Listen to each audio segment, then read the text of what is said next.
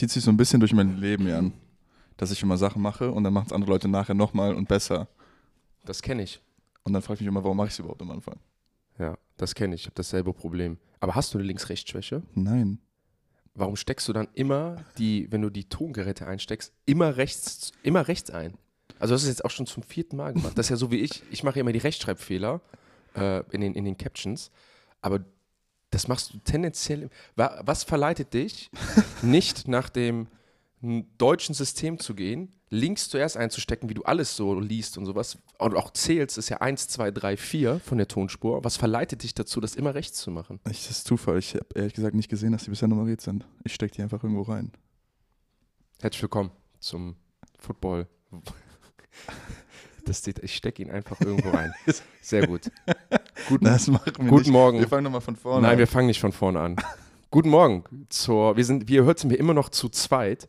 Ähm, der liebe Marek immer noch in den USA, äh, filmt da fleißig, war fleißig bei Footballspielen. Der war bei UMass, der war bei Rutgers, der war das Sunday Night Chiefs gegen Jets, der war das Monday Night Giants. Also wenn der zurück ist, haben wir nicht nur einiges an Videomaterial, sondern auch an Erfahrungsberichten.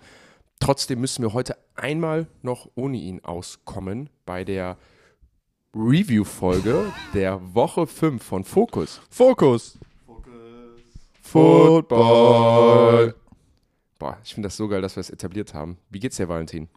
Mir geht's gut. Und dir? Du kleine, du kleine, kleine kränkelnde Maus? Ich bin nicht am Kränkeln. Ich war gestern beim Arzt und der hat gesagt, ich habe äh, das schon längst überwunden.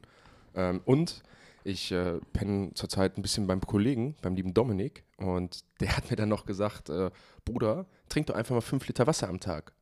Und habe ich überlegt, ich so, Alter, ich habe nicht den Basic-Step. Ich bin den ganzen Tag Kaugummis am Fressen, Hustenbonbons, Nasenspray, bin am Gurgeln. Aber so den, den ersten Step vom Gesundwerden für Halsschmerzen, den mache ich halt nicht. Nämlich einfach mal fünf Liter Wasser trinken. Und siehe da, ich habe einen riesen Step Richtung keine Halsschmerzen heute gemacht. Ach was. Ja. Für die Leute, die es jetzt nicht gesehen haben, Jan hat sich eben hier Hus- Hustenbonbons, ein Halsspray und ein Nasenspray auf den Tisch gestellt und danach gesagt, ich bin nicht krank. Ich bin noch nicht krank. Okay. Krankheit ist auch eine Mentalität. Ähm, ich habe, äh, das habe ich übrigens von meinem Vater, mein Vater ist nämlich immer stolz darauf, dass er nie einen Arbeitstag verpasst in über sechs Jahre. Aber es hat einfach nur was damit zu tun, dass der halt auch krank zur Arbeit dann geht oder gegangen ist. Jetzt ist ja alles im, im Homeoffice. Naja, es könnte auf jeden Fall sein, ich trinke ja sehr viel Wasser, dass wir heute das erste Mal so ab einer Stunde Pause machen müssen und äh, dass ich dann auf Klo gehe. Weil deine Blase nicht Wobei, das ist ja schon mal passiert, ne? Ja. Haben wir das eigentlich rausgeschnitten damals? Aber da bist du nicht. nicht nee, egal. Geiler NFL-Game Day, den wir hinter uns haben. Ich, wir haben das jetzt zusammen geguckt. Ähm, ich glaube, wir haben da schon die eine oder andere Diskussion gehabt, die wir heute weiterführen. Aber es war ein geiler Game Day, oder? Ja, ich fand es richtig gut diese Woche. Waren geile Spiele. Wir haben es schon ja in der Preview gesagt, dass einige spannende Spiele sind. Einige nicht so spannende, die spannend wurden oder coole Storylines sich entwickelt haben. Also ähm, ich freue mich auf die Folge. Ich freue mich richtig auf die Folge. Dann lass uns doch mal sofort in das Ganze reinstarten. Und zwar mit dem London Game. Und entgegen unserer Prognosen ähm, haben die Jacksonville Jaguars die Buffalo Bills 25 zu 20 geschlagen. Es stand lange 11 zu 7, bis sich dann das vierte Quarter so ein bisschen äh, sich alles geöffnet hat und die Jaguars dann noch zwei Touchdowns gescored haben, die Bills noch zwei Touchdowns gescored haben. Am Ende ziehen die Jacksonville Jaguars den längeren und Trevor Lawrence ist 3-0 in London, wenn ich das richtig im Kopf habe. Ja, ich glaube, die Jacks sind generell umgeschlagen in London. Auch mit Urban Meyer haben die damals da gewonnen. Also vielleicht sollten sie Ja. wirklich die London Jacksonville werden. Und nee, warte mal. London Jacksonville macht gar keinen Sinn. London äh, Ja, ich bin mal, ich bin mal gespannt zu dieser ganzen Thematik. Jaguars. John, London Jaguars. So. Dadurch, dass sie dieses Jahr, das ist das erste Team, was Back-to-Back Games hatte und was dann in London geblieben ist, das gab es vorher noch nie. Ähm, erstmal wird jetzt, glaube ich, diese Wettbewerbsvorteil-Diskussion dann aufgemacht, ob sich das, also ob es einfach auch ein krasser Wettbewerbsvorteil für sie ist. Und zweitens, jetzt ja auch die Diskussion, was macht man dann vielleicht noch ein drittes Spiel dahin zu setzen. Ne? Ich glaube nicht, dass sie die London Jaguars werden. Dafür, ich glaube, das gibt der Markt in Deutschland oder in Europa nicht so krass her. Ich glaube, damit schießt du dir irgendwie ins eigene Bein. Es ist schon geiler, wenn du immer wieder dir neue Spots aussuchst oder machst sie die European Jaguars. Ähm, aber ich glaube, mal so zu sagen, hey, die Jaguars machen drei Spiele in, in Europa, so, oder du nimmst, suchst dir jedes Jahr ein Team aus, was so eine Tour macht, ne? dass du sagst, okay, die Chiefs machen drei Spiele, die, äh, oder zwei oder die Bills machen drei, weil die Teams ja, glaube ich, dann auch sagen, okay, Woche 1 beide akklimatisiert und Woche 2 habe ich dann einen Wettbewerbsvorteil. Könnte vielleicht ein Konzept sein oder man lässt es komplett äh, auf der anderen Seite, weil man dann ja sagt, ey, es ist unfair, wenn ein Team Back-to-Back-Games in Europa hat, weil du dann halt diesen Jetlag nicht, nicht, nicht hast. Ja, und du kannst ja direkt sagen, was du mir auf der Couch gesagt hast, was das für einen Faktor gehabt hat, was du eigentlich sagen wolltest. Ich will dir deinen Punkt nicht klauen. Ja, gut, danke schön. Äh, ja, ich war, war ja bei Sideline am Freitag mit Jan Stecker zusammen, das NFL-Magazin auf RTL Nitro. Und hatten wir die Vorbereitung auch auf das London-Game und dann kam die Frage auf, wie groß ist der Vorteil ähm, bei so einem London-Game wegen des Jetlags und allem. Und habe ich noch gesagt, ja, nicht so krass. Ähm, da gibt es einige Punkte, ohne jetzt so ein bisschen Fishing for Compliments zu machen oder so in die Richtung zu gehen von, ich habe es besser gewusst. Ich wollte es in der Sendung nicht sagen, weil das sind so, also so schlechte Stimmungspunkte. Ich wollte nämlich sagen, das größte Risiko, was ich sehe bei diesem Traveln, wenn du spät erst ankommst, wenn du erst zwei Tage vor ankommst mit dem Jetlag, ist halt schlechter Schlaf.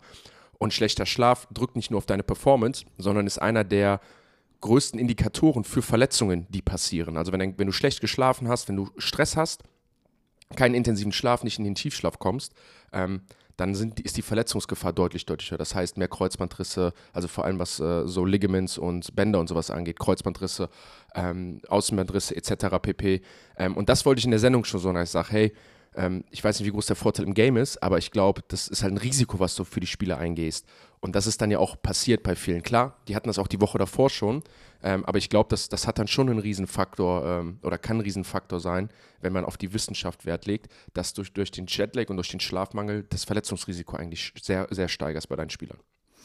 Ähm, ja, also ähm, ist auf jeden Fall stattgefunden oder hat auf jeden Fall stattgefunden in dem Spiel. Die äh, Bills haben mit ihren wichtigsten Defense-Spieler verloren, der noch da ist, in Matt Milano. Mhm. Ähm, der hat sich, glaube ich, nicht nur das Bein gebrochen oder irgendwie eine äh, ne, ne, ne Fraktur da drin gehabt, sondern auch irgendwas noch im Knie selber gerissen. Ob es jetzt das Kreuzband ist, weiß man, glaube ich, noch nicht. Aber ähm, so wie das aussah, ist der Mann auf jeden Fall raus für die Saison leider. Äh, der die Tackle, der bisher, bisher überragend gespielt hat, Dracon Jones von den, von den Bills, hat auch das Spiel verlassen. Letzte Woche Tredavious Wright raus mit der Achillessehnen. Ruptur. Also ähm, die Bills, wo wir vor einer Woche noch hier gesessen haben und gesagt haben, haben sie eine der besten Defenses mhm. der NFL, haben diesen, äh, diese Niederlage echt teuer bezahlt. Und ähm, ja, und auch in der Offense lief es einfach nicht. Ne? Also ähm, die Jacks Defense hat, in, hat gegen die Chiefs und gegen die Bills insgesamt nur 37 Punkte zugelassen, was halt wirklich krass ist, wenn man das vorher mal äh, gesagt hätte. Also die Jacks Defense performt und die Bills haben irgendwie in dem ganzen Spiel nicht den Ball so richtig bewegt haben, äh, glaube ich, dreimal panten müssen und äh, sind in das Spiel gekommen und da hatte der Panther nur sieben Punts insgesamt. Ne? Also das ist, äh, das ist crazy. Also die Jacks, äh, Jacks Defense hat gut gehalten und dann hat es echt lange gedauert, bis äh, der erste Touchdown passiert, wo Dick seinen Corner richtig auseinander nimmt auf, einem Go, auf, einer, auf einer Go-Route und einen Touchdown macht zum 11 zu 7. Ja, das, das Duo Dix und Allen, das hat so semi funktioniert über das ganze Game. Ähm, also es war schon da, aber nicht kontinuierlich. Vor allem hat Josh Allen Dix öfters verpasst auf zwei tiefen Dingern. Ne? Also einmal trifft er ihn, ähm, unterwirft ihn ein bisschen, aber dann gibt es zwei Situationen, wo Dix dann auch sichtlich frustriert war. Ähm, und ja, dann das, das Tablet nimmt, auf den Boden schmeißt und sauer aufsteht. Also ein bisschen so der Dix, ein bisschen so der Dix, den wir, den wir kennen, der dann, ja, keine Ahnung, auch schlechte Stimmung bringt. Ähm, mit den ganzen Verletzungen und wenn du das siehst und jetzt wieder die Frustration bei den Bills, sind die Bills noch der Top-Contender in der AFC für dich nach diesem Game? Ja, also wie gesagt, durch die ganzen Faktoren, die du gesagt hast, London Game, hier schwierige Anreise, die haben Verletzte, die sie im Spiel kompensieren mussten. Also ich glaube, die sind immer noch da oben, solange Josh Allen und die Offense halt so funktioniert, wie sie funktioniert. Die hatten jetzt, glaube ich, einen Down-Spiel auf jeden Fall. Aber ähm, ja, ist halt wieder eine Sache von den Bills. Sie müssen jetzt wieder Verletzte kompensieren, obwohl sie in die Saison schon gegangen sind, wo, wo ich zum Beispiel gesagt habe, okay, äh, wenn es nicht die Bills wären und das, wir werden nur das Roster angucken in einem Vakuum, haben sie ein paar Lücken im Roster, die sind jetzt im Zweifel nur noch größer geworden. Mhm. Ähm, also ich bin mal gespannt, wie das sich hinten raus äh, entwickelt. Aber solange halt Josh Allen auf einem Niveau spielen kann, worüber wir letzte Woche auch gesprochen haben, was einfach MVP-like ist, wo er ein Spiel komplett übernimmt, ähm, können wir die Bills einfach nicht abschreiben, glaube ich. Ja, ich tue mich da ein bisschen schwierig mit, weil genau durch solche Games ähm, und mit der Verletzungshistorie, die die Bills haben, Von Miller kommt jetzt zwar zurück, sie werden stärker, aber ich tue mich da sehr schwierig mit, weil am Ende gucke ich auf einen 3-2-Rekord und zwei Losses, die meiner Meinung nach nicht, ja, die einfach nicht gut aussehen, ne? wo man einfach sieht, dass sie nicht nur schlagbar sind, sondern dass sie dann auch untergehen schon teilweise, ne? dass sie offensiv nichts auf die, dass sie offensiv nichts auf die Kette bekommen, dass sie dann defensiv klar gegen eine gute Offense dann auch spielen, aber auch da dann untergehen. Sie hätten auch, äh, das muss man ja ganz klar sagen, Dex, äh, Trevor Lawrence hat zweimal in der Red Zone kurz vor der Endzone gefummelt. Also du kannst hier auf jeden Fall sechs Punkte draufrechnen, die eigentlich noch auf der Seite der Jacks stehen sollten. Auch klar, guter Effort der Bills Defense. Potenziell Vor allem von Espinesa, den müssen wir mal highlighten, den Spieler. Also der hat, glaube ich, mehrere Tipps gemacht, einen Sack-Fumble, ja. äh, mehrere Sacks sogar. Also der hat ein Wahnsinnsspiel gespielt. Ja, ähm, absolut. Das, das war generell ein sehr gutes Spiel, eines der besten London Games, was ich so im Kopf habe, was so individuelle Leistung angeht oder auch ne, wie Josh Allen gespielt hat, wie der Josh Allen auf Defense-Seite gespielt hat, auch ähm, wie Trevor Lawrence gespielt hat, der sich immer super viel Zeit verkauft hat, äh, gekauft hat. Aber am Ende muss man einfach sagen, die Jacksonville Jaguars haben die, haben die Bills dann förmlich schon outplayed und das größte Problem, was die Bills ja schon seit Jahren haben, ist, dass sie kein Running Game haben auch diese Woche nur für 29 Yards gelaufen. Und auf der anderen Seite sehen wir dann die Jacksonville Jaguars, die für 196 Yards gelaufen sind. Ne? Auch Big Plays dann von, von ETN mit dabei gewesen. Aber am Ende, boah, muss man schon sagen, wenn ich das sehe, mit, wie gesagt, mit den Verletzungen, diese einseitige Offense schon wieder, die Defense, die jetzt schlechter wird, rechne ich die Bills nicht, nicht mehr ganz, ganz oben mit dabei. Klar, sie können mich noch überzeugen, wenn sie nicht die Verletzung hätten, dann würde ich das noch mitgehen. Aber ich, ähm, wie gesagt, gehe da nicht mal ganz mit. Und bei den Jacksonville Jaggers auf der anderen Seite, geile Balanced Offense und Trevor Lawrence, der stark gespielt hat. Ich bin mal gespannt, wenn die jetzt wieder nach Hause kommen, die jetzt ja dann ein Heimspiel haben werden, glaube ich, oder eine Bye Week. Ich glaube, es müsste sogar eine Bye Week sein, wenn ich das richtig im Kopf habe. Wenn du aus London kommst, hast du meistens äh, oder kriegst du oft eine Bye Week oder nehmen sich viele Teams eine Bye Week. Ich gucke es mal gleich nach. Ähm, gefällt mir da, da richtig gut. Ja, eine Connection, die gut funktioniert hat diese Woche, ist äh, Lawrence of Ridley. Ne, Gerade am Ende hinten raus, viele Third Downs converted, also ich glaube drei oder vier in Folge hat er gemacht. Also da hat man gesehen, was, was er für eine Addition in dieser Offense sein kann, was ja in den ersten vier Spielen nicht immer funktioniert hat. Ähm, da scheint so ein bisschen, dass, dass sie sich eingrooven, dass auch am Third Down hier äh, der Ridley ein gutes Target ist für Lawrence. Also ähm, viele positive Sachen für die Jaguars. Ähm, ich denke mal, die Bills haben auf jeden Fall gelernt, was sie noch besser machen können und müssen in diesem Härtetest. Und ähm, ja, wir sind in Woche 5. Bin mal gespannt, wie die beiden Teams weiter durch die Saison gehen. Aber die Jaguars haben jetzt äh, ein paar coole Statement-Siege gehabt. Die Bills haben jetzt eins verloren gegen die Jets, was, äh, was sie nicht hätten verlieren dürfen. Da hat einfach Josh Allen das Spiel für die verloren. Und haben jetzt eins gegen die Jacks verloren, ähm, was dann sicherlich ein, ein aussagekräftigerer Loss ja. ist. Ich glaube, am Ende werden die Jacksonville Jaguars halt gefährlich mit ihrem dann durchaus schwächeren Schedule, mit der schlechten Division. Ähm, und die haben halt ein geiles Schedule, was ich vor der Season schon gesagt habe. Immer wieder dieses Teams, die sich schlagen müssen, wo sie sich etablieren und dann wieder starke Teams, die sie dann schlagen können, wo sie sich dann auch geil mit aufbauen können, für die Playoffs vorbereiten können. Eins der Teams, was in der Division der Jaguars, äh, welches in der Division der Jaguars ist, sind die Houston Texans, die auswärts bei den Atlanta Falcons mit 21 zu 19 verloren haben. Und wir hatten einen Rekord dabei. Rookie Quarterback CJ Stroud hat es nämlich jetzt geschafft. Ja, ich habe die Zahl jetzt wieder nicht rausgesucht. Scheiße, das wollte ich vorab machen. 186 Pässe sind es, glaube ich, oder 176 Pässe hintereinander zu werfen ohne ein Interception. Fast schon wieder für 300 Yards geworfen. Ähm, aber er hat es geschafft, als erster Quarterback so viele Pässe, äh, mit so vielen Pässen ohne, ohne Interception seine Karriere zu starten. Am Ende hat es für den Sieg nicht gereicht. Da haben die Atlanta Falcons sich dann doch durchgesetzt mit der besten Quarterback-Leistung bisher ihres Quarterbacks, nämlich Desmond Ritter. Der Typ ist nämlich für 37 äh, Attempts, 28 Completions, 329 Yards, ein Touchdown, keine Interception. Desmond Ritter, ich meine, ist jetzt erst sein achter oder siebter Start gewesen in der NFL. Ähm, achter, neunter, siebter Start. Ist das jetzt so ein bisschen das Breakout-Game, wo er dann nach vorne kommt, wo er sich dann jetzt als NFL-Quarterback etabliert hat? Oder ähm, würdest du sagen, das ist ein Game gewesen, wo er gut gespielt hat und wir dürfen es gar nicht so krass bewerten? Achter, neunter, siebter Start? Ja, einer von denen halt. ich glaube, es sind ähm, acht oder neun. Ja, wir haben halt gesehen, jetzt in, zum, also einer, zum ersten Mal würde ich fast sagen, wie diese Offense aussehen kann, wenn du einen Quarterback hast, der äh, nicht den Ball immer äh, ähm, Turnover produziert und mhm. gleichzeitig die Playmaker mal eingesetzt werden. Ne? Wir haben einen Drake London, der mal stattgefunden hat. Wir haben sogar einen Kyle Pitts, der mal stattgefunden hat. Wir haben einen Running Game, was funktioniert hat. Und ähm, dann sieht man einfach, wie produktiv diese Offense eigentlich sein kann, wenn sie alle PS auf die Straße bringt. Ähm, also gutes Spiel von Ritter, sicherlich eins seiner besten der Karriere, die er bisher hatte, wenn nicht sogar das Beste. Und der hat einen lustigen Rekord. Äh, der ist seit der Highschool nicht mehr ungeschlagen zu Hause. Also er hat jedes einzelne Spiel im College und in der NFL bisher zu Hause gewonnen. Was ist das für ein Stat? Das, Das hätte ich ja gar nicht geglaubt. ja, ist krass.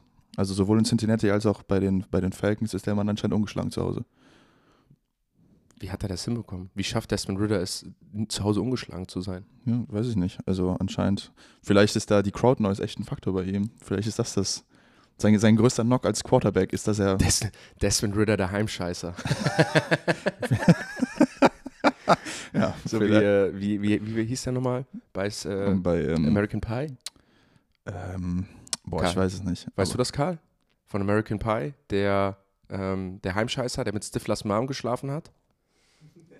Okay. Ähm, schreibt uns das mal, wenn wir es herausgefunden haben. Ja. Ähm, ja, am Ende ist das, also das überrascht mich sehr. Am Ende muss man einfach den Hut vorziehen. Ähm, ich glaube, dann sieht man mal wieder, dass man von, als Outsider looking in, also als Außenstehender, der versucht, in eine Mannschaft, in eine Organisation reinzugucken, man ja wirklich immer nur limitiert eine Zeit bewerten kann. Nicht nur das, was auf dem Feld passiert. Weil ich glaube, oder ich stelle mir halt vor, dass das natürlich immer in Desmond Ritter, Desmond Ritter drin gesteckt hat und dass die Atlanta Falcons das wissen, dass er das kann, weil sie es im Training gesehen haben, weil sie ihn kennen und weil sie das dann doch anders bewerten, als ey, der braucht halt noch was Zeit und man darf das halt nicht vergessen, er ist ja auch noch kein etablierter Starting Quarterback, ne? Eigentlich ist Desmond Ritter für mich genauso ein Projekt wie, wie Stroud, wie Young, wie Kenny Pickett etc., ne? Die darf man ähm, nicht bewerten als, äh, das ist ein Starter, der sofort performen muss, sondern eher als, das ist ein junger Quarterback, der sich entwickeln muss. Und solche Games sind dann da natürlich enorm wichtig. Ja, ich will einmal noch auf die Quarterback-Leistung von CJ Stroud Ja. eingehen. Ähm, Absolut. Du hast den Rekord angesprochen, der hat keine Interception geworfen. Er hätte eine werfen können oder fast sogar müssen, dieses Spiel. Also er hat einen schlimmen Pass geworfen, der mit Luck halt nicht intercepted worden ist. Aber die Zahl, die du gesucht hast, war 177 übrigens. Das war der Rekord. Wie viel er dann am Ende noch draufgesetzt hat, weiß ich nicht. Aber mit dem 177. Pass hat er quasi den NFL-Rekord gebrochen, der vorher da war mit Pässen ohne Interception. Und ähm, ja, die Story von dem Game war so ein bisschen, dass Houston den Ball bewegt hat, aber dann immer nur ein Field Goal gekockt, äh, gekockt, ge Geschafft. ein Goal gekickt hat, wohingegen die Falcons halt äh, einen Touchdown mit Ritter gemacht haben nach dem Scramble und äh, dann Bijan eins der, der krankesten Plays gemacht hat, die ich schon wieder gesehen habe. Also der Mann macht One-Handed Catches und dann gleichzeitig noch einen Defender-Miss Ja. und macht dann einen Touchdown. Wir haben einen Shot davon in die Story gepostet von oben, den die Falcons irgendwie Oh ja. etabliert haben. Das sieht einfach immer so geil aus. Und ähm, ja, dann steht's, ist es ein enges Spiel und Houston läuft, hat einen Game-Winning Drive quasi und Stroud schafft es, Dalton Schulz zu finden auf einem tiefen Wurf. Geiles Play, gehen in Führung und dann kriegt Ritter den Ball zurück und hat auch die Game-Winning Drive-Möglichkeit und macht es oder führt die zumindest in Field Range, wo dann eine Kuh den Game Winner schießen kann. Also geiles Spiel hinten raus, sehr, sehr spannend, wo beide Quarterbacks abgeliefert haben, als sie mussten. Und dann hat am Ende die Falcons den Ball und einen Kicker, der das Ding reinmacht. Ähm, CJ Stroud habe ich ja immer so ein bisschen bemängelt, dass er noch nie in dieser toughen Situation stand. Ne? Die ja, sag mal so, es war ja bisher, wirkt es für mich immer so, okay, das ist die Komfortzone, bisschen blöd, jetzt die liegen weit zurück, okay, der Coach bringt ihn dann auch in Situationen, wo er sagt, hey, du musst jetzt nicht die tiefe Bombe werfen, du musst das Ding nicht jetzt für uns auf, auf Druck gewinnen, sondern spiel durch das Playbook etc. pp. Und dann haben sie halt auch mal Spiele hoch verloren. Ähm, oder dann, wenn sie gewonnen haben, waren es halt auch Führungen, die sie, wo sie weit vorne lagen. Also nie die Situation, wo ich jetzt sagen würde, okay, als Quarterback auch, wo du innerlich Druck verspürst, okay, ich muss jetzt, ich muss den Wurf machen, weil wir verlieren das Ding sonst.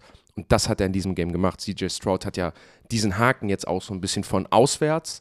Sie liegen zurück, sie haben Probleme in der Offense, sie haben keinen Touchdown gescored und in dem Drive, wo es dann drauf ankam, setzt CJ Stroud das Ding on the money, genau zum richtigen Zeitpunkt, auf eine geile Route, wo der Safety auch später rüberkommt. Ne? Und da muss man sagen, ziehe ich den Hut vor, vor CJ Stroud.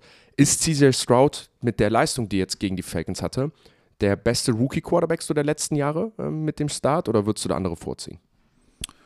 Rookie Quarterback, also ich glaube, Baker hat sehr gut gespielt in den ersten fünf, sechs Spielen, glaube ich. Mhm. ähm, so aus meinem Kopf heraus gerade. Aber ich glaube, Stroud ist halt in dem Sinne halt einfach special, weil er, der war auch schon, als er aus dem College gekommen ist, halt der, der mechanisch am besten, also wie, ähm, wie sagt man das, der most mechanically sound Quarterback, also einfach von der Technik her. Ja, so, so, Technisch, die Wurftechnik. Genau, seine Füße sind immer da, wo er sein muss. Seine Füße sind immer so ausgerichtet, dass er auch den Wurf nehmen kann. Und das sieht man zum Beispiel bei, bei Bryce Young oder auch bei Anthony Richardson, dass die Füße halt nicht immer dem Augen folgen. Ne? Also das ist Mhm. eine der wichtigsten Sachen als Quarterback, dass deine Füße immer dahin ausgerichtet sind, wo du auch den Read nimmst, richtig? Außer du bist Patrick Mahomes, Josh Allen etc., dann reden wir Lehr, mal von ich rede von Genau, Lehrbuch-Quarterback. Genau, wir reden vom, vom Armtalent, das Ja. ist vielleicht mal wichtig. Deswegen setzen die Jungs sich ja auch so ab und deswegen sind die so special, weil du hast genau, du hast genau recht, du wirfst ja beim Football äh, aus der Hüfte. Das ist ja wie beim Speerwurf, wie beim Kugelstoßen etc. Du müsst ja immer in eine Richtung werfen, deine ganze Energie in eine Richtung ähm, bewegen. Und deswegen müssen die Füße immer dahin stehen, wo du hinwirfst, weil du praktisch vom hinteren Fuß nach vorne gehst, verlagerst dein Gewicht auf den vorderen Fuß, um dann ah ja, mit einer Rotationsbewegung aus dem Oberkörper zu werfen. Deswegen ist das so enorm wichtig, dass das alles in place ist, weil wenn natürlich meine Hüfte nach links gerichtet ist und mein Oberkörper nach rechts, dann, dann funktioniert das nicht mechanisch. Ähm, da macht, das macht er auf jeden Fall richtig gut. Da, das ist aber nochmal der Punkt, warum halt Quarterbacks wie Patrick Mahomes, wie äh, Josh Allen ähm, ihr Geld verdienen und warum sie so special sind, weil die es halt hinbekommen, einfach so Würfe zu machen, wenn, der, wenn die Hüfte halt nicht da ist, wo sie sein muss. Ne? Was ich mir halt teilweise auch nicht, also ich kann mir teilweise nicht erklären, wie Patrick Mahomes Bälle wirft. Ja, aber das ist dann ja einfach, weil er ein, ein Alien von Athlet ist, so, weißt du? Absolut. Das ist ja, äh, also wenn du dir jeden Quarterback-Trainer anhörst in Amerika so, die zeigen den Jungs nicht Tape von Patrick Mahomes und sagen, so musst du werfen. Weil das ist aus dem Lehrbuch, also wenn du das Lehrbuch unterrichtest quasi, ist das ja einfach nicht gut. Weißt du, was ich meine? Also das Resultat ist natürlich überragend und was die Reads angeht und so, klar. Aber rein von der Technik her, wie Patrick Mahomes den Ball wirft, das ist nicht Lehrbuch Quarterback-Play. Nein, also auf gar keinen Fall. Aber ich glaube, das, das Ja. ist auch mal ein Thema für die Offseason, vor allem wenn wir über Quarterbacks sprechen, über die Quarterback-Diskussion, äh, wenn es um, um den Draft geht. Da würde ich jetzt einmal, einmal weitermachen Yes. ähm, und zum nächsten Game kommen, nämlich auch zum Rookie-Quarterback, der einen kolossal schlechten Start gerade hinlegt. Bryce Young, ähm, zwar vielleicht statistisch mit seinem besten Game, 41 Pässe, 25 Completions, 247 Yards, drei Touchdowns, zwei Interceptions, verliert das Spiel aber gegen die Detroit Lions, der gegen einen Quarterback spielt, der jetzt es wieder mal geschafft hat, keinen Pick zu werfen, nämlich Jared Goff, 28 Attempts, 20 Completions, 236 Yards, drei Touchdowns, null Interceptions. Ist das passiert mit Bryce Young, was wir prognostiziert haben? Ich glaube, also das, was Bryce Young gerade macht, hat, glaube ich, keiner prognostiziert, weil er hat, also was, was wir gesagt haben ja, als die Saison angefangen hat, ist so, er hat keine, er hat keine, er hat keine richtigen Waffen, er hat keine Protection, so und das wird nicht funktionieren, weil auf diesem Level brauchst du halt Playmaker so. Ja. Was aber jetzt passiert gerade und was, glaube ich, auch echt eine Sache ist, wo wir, wo wir die Augen drauf haben müssen, was, äh, was echt nicht gut ist, ist, dass Bryce Young Fehler macht, die er in College nicht gemacht hat. Also zum Beispiel den Pick, den er wirft, das ist halt einfach ein, ein, ein Corner gegen eine Cover 2, wo er den Corner nicht sieht und der Corner spielt so beide Routen gleichzeitig und äh, baitet ihn so ein bisschen, diesen Ball zu werfen. Ja. Bryce Young wirft ihn und er wird einfach gepickt. Also das war ein, ein Play, was Bryce Young im, im, im College fast nie gemacht hat oder nie. Also das sind Reads, die du einfach, egal welche Qualität von Spielern du hast, das sind einfach Reads, die du als Quarterback sagst, nein, so den Ja. werfe ich nicht. Und äh, das macht er gerade zusätzlich zu allem. Und das kommt noch dazu, dass er halt nicht die besten Playmaker hat. So ein Adam Thielen kommt so die letzten zwei, drei Wochen, spielt er echt gut und hilft ihm aus. So gerade im Slot, so ist immer ein reliable Target für ihn. Aber er nimmt halt Reads oder Würfbälle, die er einfach nicht werfen darf. Egal welche Playmaker er hätte oder haben könnte auf Papier. Und dann kommt halt dazu, dass die Playmaker, die er hat, wenn er den richtigen Read nimmt, halt nicht oder nicht so gut sind, dass ihm halt irgendwie geholfen wird. Ja, sie haben keine, sagen wir, keine Special Ability, so wie DJ Moore zum Beispiel, der im Spiel der Bears, was wir schon am Freitag besprochen haben, mal einen Ball für 5 Yards fängt und dann für 50 geht, was er dann eine Offense nochmal explosiver macht und das Leben eines Quarterbacks einfacher macht. Und das ist so das Haupt, der Haupthänger, der so über Bryce Young steht. Dessen Leben wird nicht wirklich einfach gemacht. Ne? Und Ja. ich glaube, da sieht man dann mal, ähm, wie schwierig es ist für Teams, Quarterbacks zu evaluieren, ähm, die im College auf Top-Niveau gespielt haben, die die Nummer 1 Offense angeführt haben, die gegen die beste Defense gegangen sind. Ich will auch mal da sagen, wir sprechen immer davon, ja, im College war es viel einfacher für Bryce Young, aber er war, es war nicht einfach für ihn, weil er auch da Situationen hatte, wo er zurücklag, wo sie auch mal mit zwei Touchdowns zurücklagen. Das heißt, es ist nicht so ein Druckmoment, den er gerade nicht besteht, sondern einfach, sag ich mal, oh, schwierig zu erklären, aber die Qualität steigt halt einfach. Und wenn du dann dein Spiel nicht auf die höhere Qualität umsteigen lassen kannst, dann hast du Probleme. Und da gibt es eine Szene, die für mich das Bryce Young-Problem in Anführungsstrichen perfekt beschreibt. Ähm, das war, das haben wir, ich glaube, da haben wir auch zusammen drauf geguckt. Ähm, da scrambled er nämlich und kauft sich Zeit gegen die, gegen die Lions und scrambled links, rechts und kommt nochmal raus und am Ende muss er den Ball wegwerfen. Und im College waren das genau die Plays, die er nämlich gemacht hat. Das waren nämlich genau die Plays, wo er scrambled, wo er sich Zeit kauft, wo du auch siehst, er hat die Augen downfield, er sucht sich einen Receiver und dann war dann oft einer frei und er macht dieses Special Play, wo, wo du drauf geguckt hast, wo ich drauf geguckt habe, wo ich weiß auch, dass der Marek drauf geguckt hat und meinte, boah, ist der Typ special. Und die Plays kriegt er jetzt halt nicht mehr hin. Und dann lässt er sich sogar noch verleiten, ähm, Picks oder sowas zu werfen. Ich bin halt auch gespannt. Ne? Also ich finde, die, die Carolina Panthers machen das schon richtig von einer Franchise-Sicht aus, dass sie sich jetzt einen Number One Right Receiver holen, dass sie versuchen, ihn weiter zu verstärken. Ne? Also ich glaube, so diesen, diesen, diesen Ansatz von nicht zu warten und das im Draft zu machen, sondern das versuchen jetzt zu machen, weil sie sich bewusst sind, dass Spiel für Spiel das nur schlimmer wird für Bryce Young. Ähm, da bin ich voll dahinter. Aber wie siehst du das? Machen die Carolina Panthers das richtig mit Bryce Young, wie sie da auch Leute versuchen zu traden? Oder anders, wie würdest du es machen? Ja, also die einzige Chance, die du hast, ist, ihm weiter die Raps zu geben, dass er lernen kann und ihm halt Hilfe zu geben, so, so gut wie es geht und einfach hoffen, dass es seine, sein Selbstvertrauen nicht zerstört auf lange Sicht. Ne? Mhm. Also wir dürfen jetzt auch den Bogen nicht überspannen, der ist im fünften NFL-Start. Ne? Also mittlerweile sind wir, leben wir, oh Gott, ich sag's jetzt, leben wir in einer Gesellschaft, wo äh, Quarterbacks direkt gut sein müssen, wenn sie, äh, wenn sie in die NFL kommen. Und ähm, das, was halt CJ Stroud gerade macht, so das ist special. So, das ist nicht normal. Und ähm, dadurch, dass es halt jetzt dieselbe Draftklasse ist, sieht halt Bryce Young ein bisschen schlechter aus. Aber was wir nicht vergessen dürfen, ist, es ist in, er ist in seinem fünften Start und er spielt gegen Defenses, die halt nicht so sind wie damals bei Alabama. So, das NFL, die NFL-Fenster sind kleiner, der Druck ist schneller da, er ist nicht mehr so athletisch. Das heißt, auch wenn er aus der Pocket rausgeht, ist er vielleicht nicht mehr in der Lage, dem Edge Rusher wegzulaufen, sondern der Edge Rusher holt ihn vielleicht auch ein von hinten, weißt du? Und das sind einfach Speed-Unterschiede, die es im College nicht gab. Und da musst du dich erstmal dran gewöhnen. Und das dauert ein paar Spiele. Deshalb, dass er spielt und dass, ähm, dass er auch die Raps nimmt und die Fehler macht, das ist gut, das passt auch alles. Und er wurde auch im Broadcast, glaube ich, immer zu Quarterbacks verglichen, äh, die halt in ihrer Rookie-Season ein bisschen gestruggelt haben, so wie Peyton oder was auch immer. Ähm, haben wir auch die ganzen Grafiken gesehen.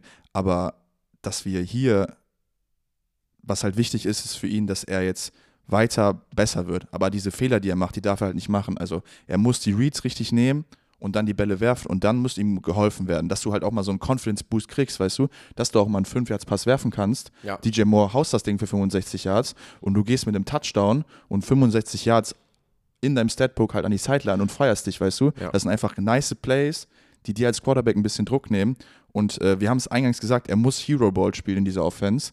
Und das probiert er gerade und es geht absolut nach hinten los. Ich glaube, das geht halt einfach auf die Psyche und auf Selbstbewusstsein. Und der Quarterback auf der Gegenseite ist für mich auch ein Quarterback, der das braucht, ne, der es gezeigt hat, dass wenn er das Selbstbewusstsein nicht bekommt, dass er dann auch nicht so gut performt.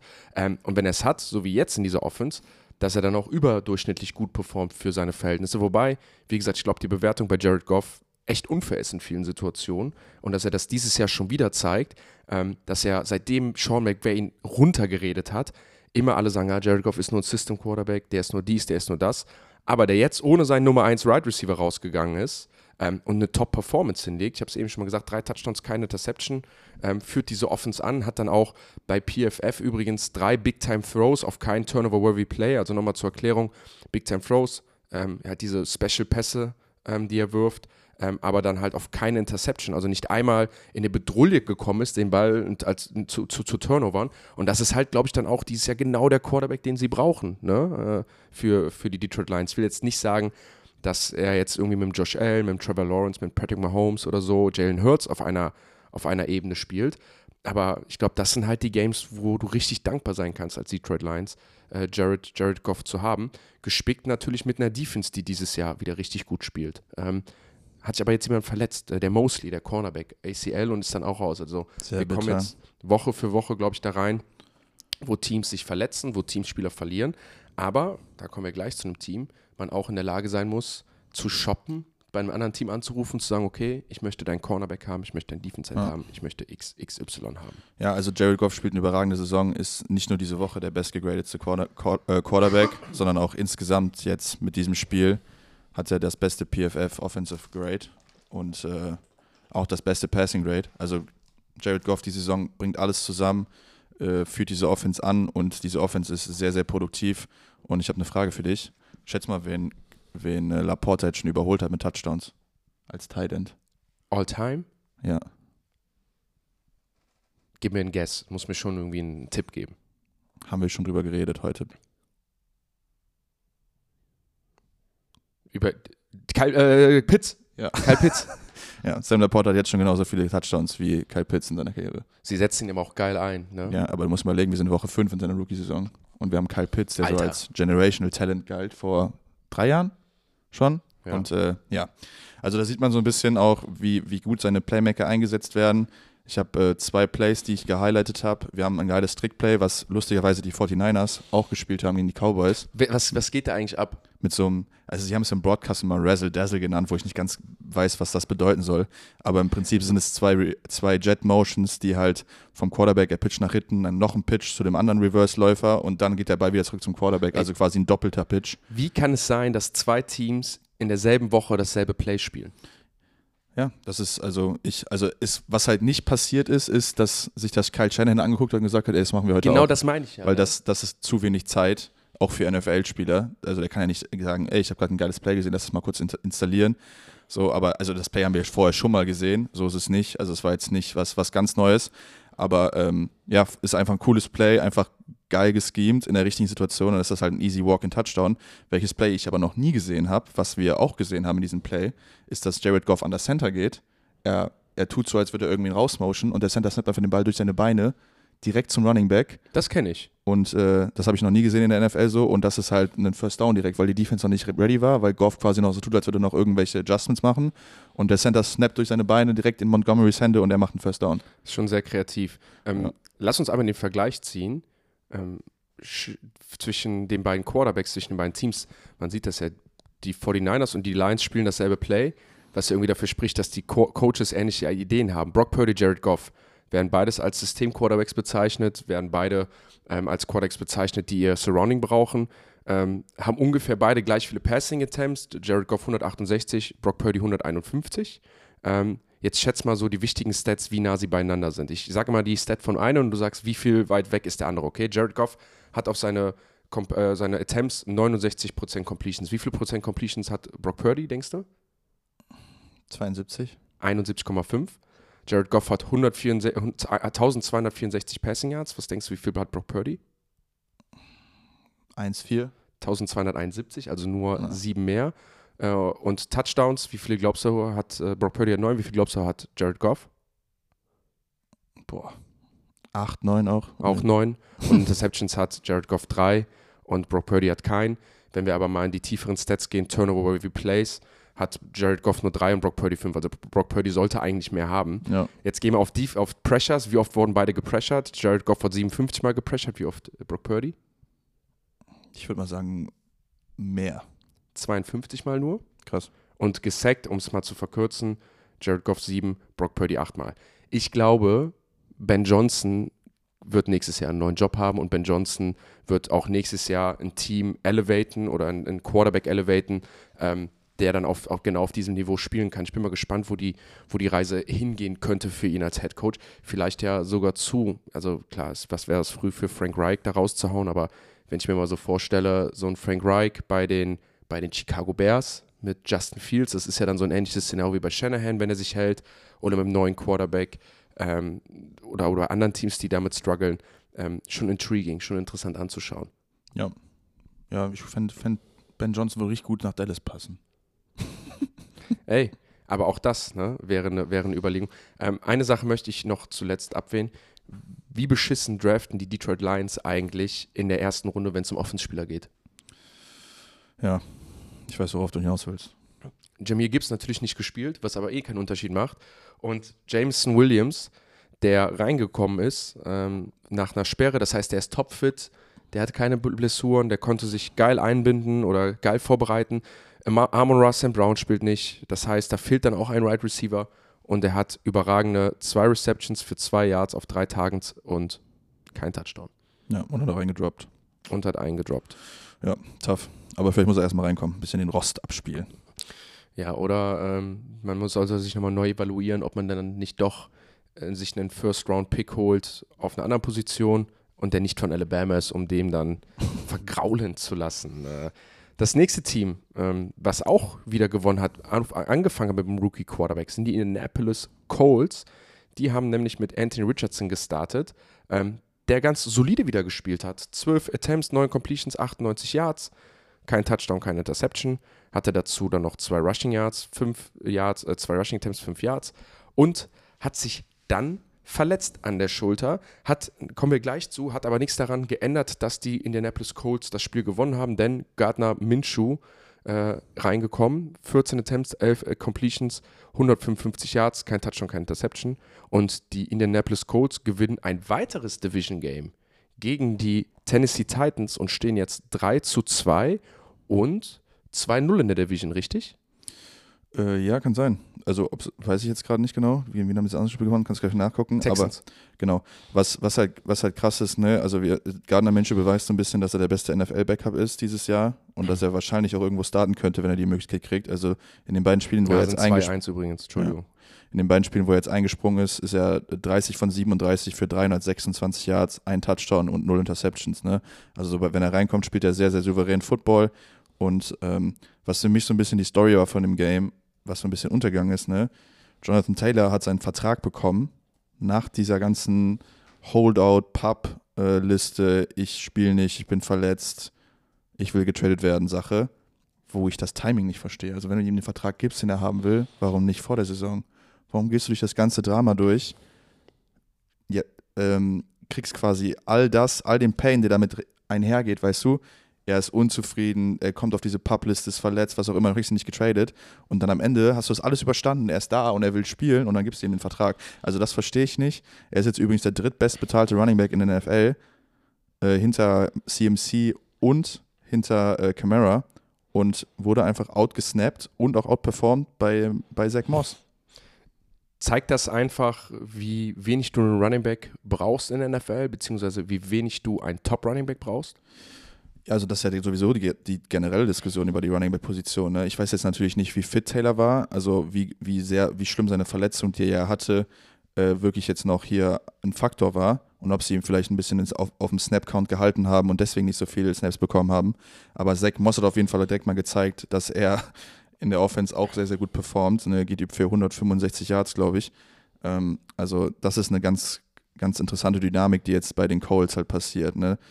Also der kriegt jetzt bis, also 2026 haben sie ihn out und der spielt jetzt drei Jahre, könnte drei Jahre 33 Millionen sein, wenn sie ihn dann cutten. Insgesamt hat der Vertrag 42 Millionen beinhaltet. Also ähm, ja, ist, ist eine interessante Storyline und äh, ich bin mal gespannt, was passiert damit, weil das war, also war einfach random, fand ich. Finde ich, hat nicht gepasst in die, als vom Timing her. Spricht aber vielleicht auch einfach dafür, dass Jonathan Taylor noch was Zeit bekommt, dass man halt auch sagt, hey, pass auf, du bist vielleicht noch nicht ganz fit, du warst nicht bei uns im Training und sowas, ne? Ja. Ich weiß nicht, wann er dazugestoßen ist äh, bei, beim Team ähm, und dass du am Ende des Tages ja das, das easy machst. Und ich glaube, Shane Steichen ähm, ist ja auch keiner, wenn er die Eagles-Mentalität weiter durchpusht, der dann auch seine einfach sofort seine Superstars einsetzt, sondern der, glaube ich, einfach sich einen guten, tiefen Roster bauen will. Und wenn Jonathan Taylor dann halt eine Woche mal nicht spielt, dann ist das okay, so in der Art. Ja. Ne? Vielleicht ist es einfach die Mentalität zu sagen, hey, ähm, ich baue mir nicht Roster nach, ich brauche da so und so viel auf dem Running Back, sondern ich habe jetzt einfach einen guten Spieler und der wird jetzt in irgendeiner Art und Weise eingesetzt. Ist aber alles egal, denn bei den Colts geht es ja im Endeffekt um das Projekt Anthony Richardson und das kann nicht weitergeführt werden, wenn Anthony Richardson ähm, verletzt ist. Der hat nämlich eine Schulterprellung, das ist die AC-Joint äh, dritten Grades und fällt jetzt einen Monat aus, ist nämlich Mhm. auch die Wurfschulter. Und ich hatte aufgeschrieben, als wir nebeneinander saßen, ähm, Anthony Richardson hat am Ende so, sag ich mal, äh, einen Schritt nach vorne gemacht als er nämlich geslidet ist, in dem Szenario läuft und slidet, ich sag mal, ein Yard sogar zu früh, geht ein Yard früher runter, als er muss. Und ich glaube, zwei Plays später wirft, also erstmal wirft er dann diesen bescheuerten Pass, äh, wo er fast gesackt wird und wirft ihn dann hinter der Line of Scrimmage für minus 17 Yards. Und dann nochmal zwei, zwei Plays später ähm, nimmt er den Ball, scrambled, geht nicht runter, nimmt den Hit auf, fällt mit dem Defender auf die Schulter und prellt die sich. Und ich glaube, das ist genau das Ding, wo du sagst, Alter, das darf dir nicht passieren. Das ist das absolute Horrorszenario für einen Coach ähm, und für deine Organisation und bringt die Colts nicht nach vorne. Ja, das sind übrigens genau die Hits, äh, die nicht spektakulär aussehen, die aber richtig wehtun, weil, dein, weil, der, weil der Impact nirgendwo hin kann. Ne? Also ich habe mir zum Beispiel auch mal die, die äh, Schulter einen Tossi geholt, in derselben Situation, so du fängst einen Slant, wirst getackelt und dann landest du mit dir und dem Typ, der dich tackelt, auf deiner Schulter und auf dem Boden und der Druck kann irgendwo hingehen. Das ist, bei solchen Plays verletzt man sich eher, als wenn du komplett weggeblastet wirst, weißt Mhm. du? Ähm, also das ist immer interessant und hier waren es zwei Männer, die auf ihm gelandet sind und die Schulter in den Boden gerammt haben, wo der Druck halt nirgendwo ausweichen kann und dann ja, verletzte die das Ding halt. Ist sehr schade, ähm, weil ich bin wirklich, also ich finde es immer geil anzugucken und wahrscheinlich, weil das halt auch so ein bisschen die Motivation für den Jonathan Taylor-Vertrag, so solange Anthony Richardson auf dem Rookie-Vertrag spielt, wollen wir sicher gehen, dass er einen Top-Running-Back hat, damit wir diesen Dual-Threat im Backfield haben. Und ähm, ja, das ist jetzt die ersten vier Spiele nicht passiert, weil Jonathan Taylor verletzt war und wird jetzt auch erstmal die nächsten vier Spiele nicht passieren, weil Anthony Richardson verletzt ist. Also Jonathan Taylor hat sage und schreibe nur geschafft, nicht Jonathan Taylor, Anthony Richardson hat sage und schreibe nur geschafft, ein Spiel von seinen fünf durchzuspielen bisher. Ja, auf der anderen Seite die Titans, Colts, äh, auf, auf der anderen Seite die Titans, sorry, ähm, ja, sind irgendwie im Ich habe Spiel. noch eine Frage, ich wollte noch Ja. eine, eine Frage noch. Jetzt können wir es ja querziehen und vor allem, weil Anthony Richardson ausfällt. Wenn wir uns die drei Rookie-Quarterbacks anschauen, ist ja ziemlich klar, wie wir sie gerade ranken oder ziemlich klar, wie wir sie ranken vor der Leistung. Ich würde sagen, CJ Stroud ist auf der 1, Anthony Richardson auf der 2 und Bryce Young auf der 3, knapp hinter Richardson, ähm, wenn es um die Performance geht. Wo würdest du die drei Rookie-Quarterbacks im gesamten Ranking der Starting Quarterbacks gerade einranken? Ungefähr. Also ich glaube, CJ Stroud spielt jetzt schon auf einem echt guten Starterniveau, also irgendwo Top, Top 15. Jo, ich habe auch gesagt, CJ Stroud habe ich zwischen 10 und 15. Ähm, Anthony Richardson ist halt für mich noch viel zu roh, um da irgendwas zu sagen. Wie gesagt, du, wir haben erst ein ganzes Spiel von ihm gesehen, die restlichen sind immer verletzt. Also hat halt unglaubliches Upside, ne? deshalb würde ich ihn einfach mal in die Top 25 setzen auf jeden Fall. Und Bryce Young spielt halt wie ein Bottom 10 Quarterback im Moment, leider. Wenn nicht sogar Bottom 5. Ja, also ich habe es auch ungefähr so eingerankt. Ich habe nämlich, wenn ich mir die ganzen Quarterbacks angucke, ich gehe, also Anthony Richardson geht so für mich so in die Richtung ungefähr 25, ne? Und wenn ich Anthony Richardson besser finde als Bryce Young, geht Bryce Young für mich halt in Richtung 32 bis 25, weil aus dem Kopf raus gibt es gerade nur Quarterbacks wie Mac Jones, die schlechter spielen. Es gibt Quarterbacks wie jetzt, sag ich mal, Zach Wilson, äh, der, der schlechter gespielt hat. Desmond Ritter, finde ich, hat auch schlechter gespielt bisher. Desmond, Desmond Ritter hat schlechter gespielt. Daniel Jones, wobei die Bewertung bei Daniel Jones deutlich schwieriger ist, meiner Meinung nach, weil er halt nochmal mit einem deutlich, deutlich schlechteren Team spielt. Das gleiche mit Sam Howell.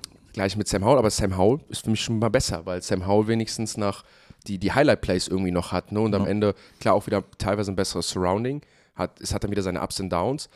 Dann kommt so ein Justin Fields, aber das ist halt, ich glaube, wenn dein Name in derselben Riege erwähnt wird, dann hast du halt Probleme. Andererseits bei CJ Stroud, und das ist eigentlich die Eingangsfrage, wenn ich mir den angucke, dann nenne ich so einen CJ Stroud dann schon irgendwie mit einem ja, Baker Mayfield, mit einem Ryan Tannehill, dann nenne ich ihn mit einem Jimmy Garoppolo, vielleicht sogar schon so Borderline Geno Smith, so, ne? Da fehlen dann so die Explosive Plays, aber da bewegt er sich so hin, weil er auch keine Interceptions wirft. Aber das finde ich dann jetzt schon mal interessant, die Diskussion, wo sie sich gesamt einwerten, weil, müssen wir ehrlich sein, wenn die Saison vorbei ist, dann geht dieser Rookie-Name weg. Ich glaube auch schon Ende der Saison kann das wegfallen, ne?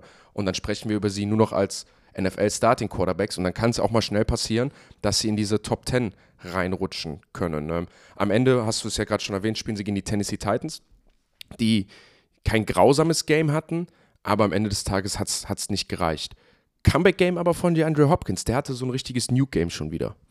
Ja, also er hat, glaube ich, gezeigt, also wenn DeAndre Hopkins in diesem Spiel nicht spielte, das ganz, glaube ich, hässlich aus. Also wir haben, glaube ich, den Impact von dem Wide Receiver One gesehen, der, den er haben kann.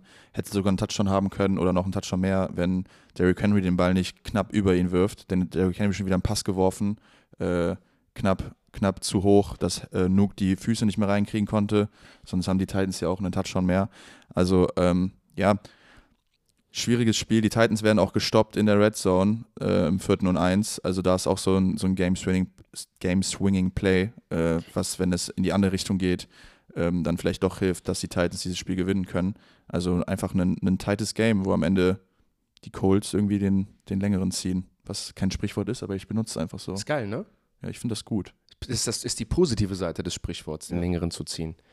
Das sind ja immer, ich hasse Sprichwörter mit den Negationen, weißt du, wenn man, da kannst du es positiv auslegen, Negationen, wenn etwas negativ ausgelegt ist wird. das dann das Wort? Ich weiß nicht. Linguisten, schreibt uns. Negationen. Das hört sich falsch an. Negation, doch. Ablehnung. Okay. Gibt es. Ja, krass. Gut, ich habe das benutze es nämlich relativ oft. Ich habe das Wort noch nie gehört. Für die New York Giants war das war der letzte Game Day auch eine Negation, nämlich ein ablehnender Game Day. Man ist auch gegen die Miami Dolphins völlig untergegangen. Und äh, ich glaube, man kann viel jetzt über die Dolphins erzählen, die einfach genau das auf den, Platz, auf den Platz gebracht haben, was sie seit Wochen bringen. Es ist die beste Offense historisch nach fünf Game Days. Im, also in, in, diesen, in dieser Masse an Spielen gab es noch, gab's noch nie ein Team, was so gut war. Sind die Offense denn wirklich die beste Offense der NFL gerade? Die von den Dolphins? Ja. Die ist die beste Offense, die die NFL jemals gesehen hat. Also, ich verstehe die Frage nicht. Hat das vielleicht was nur mit den Teams zu tun, die sie auch gespielt haben? Ne? Also Querschnitt fünf Games kann ja auch immer sein von, äh, okay, ich äh, bin wirklich die Besten, aber man hat ja gespielt gegen die Chargers, unfassbar schlechte Defense, dann die Patriots gut, Broncos, unfassbar schlechte Defense, dann gegen die Bills hat man durchschnittlich gespielt und dann gegen die Giants, unfassbar schlechte Defense. Ist es nur die schlechten Gegner, die sie haben oder auch die schlechten Gegner oder ist, sind sie wirklich überdurchschnittlich so verdammt gut, dass man sie als beste Offense aller Zeiten bezeichnen kann? Ja, Hier geht es nur darum, die Statistik mal tiefer einzublicken und nicht nur zu sagen, okay, die haben die meisten Yards, deswegen sind sie die Besten, sondern auch den Body of Work sich anzugucken. Ja, so eine Aussage zu treffen mit fünf Spielen, da ist die Sample Size einfach zu klein für. Aber was wir, glaube ich, sehen ist, und wir wissen halt auch aus statistischer Sicht, dass Offense-Spiel äh, konstanter ist als Defense-Spiel. Ähm, also wenn die Offense gut ist, ist die Wahrscheinlichkeit größer, dass sie auch in jedem Spiel oder generell gut sind, wohingegen Defense mehr davon abhängt, gegen wen du wirklich spielst. Ja. Also ähm, ich glaube, dass, dass wir hier was wirklich Specialhaftes sehen und ich bin gespannt, wann Teams irgendwie eine Antwort dagegen finden. Wir sehen mittlerweile schon die ersten Sprinkles in anderen Offenses, also diese Exit Motion, die wir schon mehrmals besprochen haben hier, also diese Motion, wenn sich der Receiver, in dem Fall ist es oft Terry Kill, in der Wing-Formation aufstellt, also neben der Offensive Line im Backfield steht quasi mhm.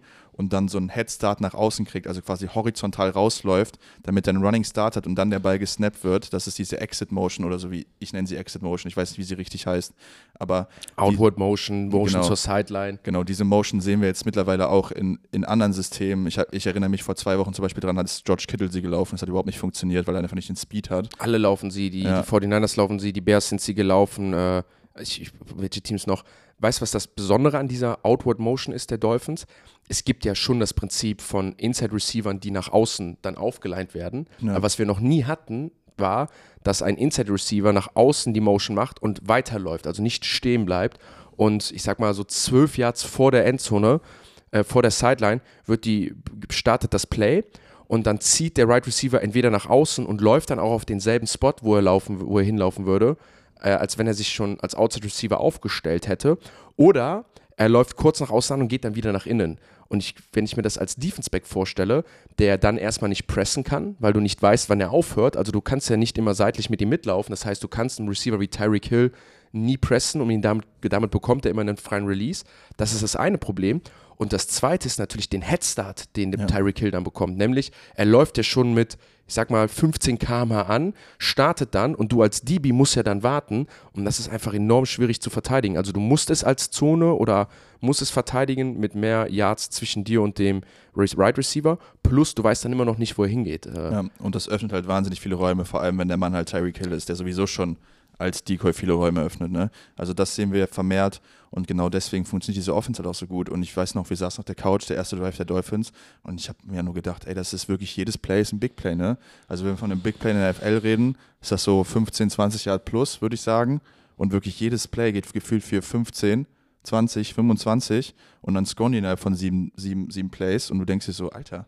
Alter, das erste Play, mit dem die sofort rausgekommen sind, war schon wieder so ein Ding, wo du einfach sagst, der, der McDaniels setzt sich jedes Spiel hin und möchte wirklich geile Plays designen, die einfach special sind. Ne? Also neben den normalen Plays, die sie haben, ne, die laufen dann auch einfach mal so ein Outside Zone. Das ist ein ganz standardisiertes Runplay, was jede NFL-Offense hat.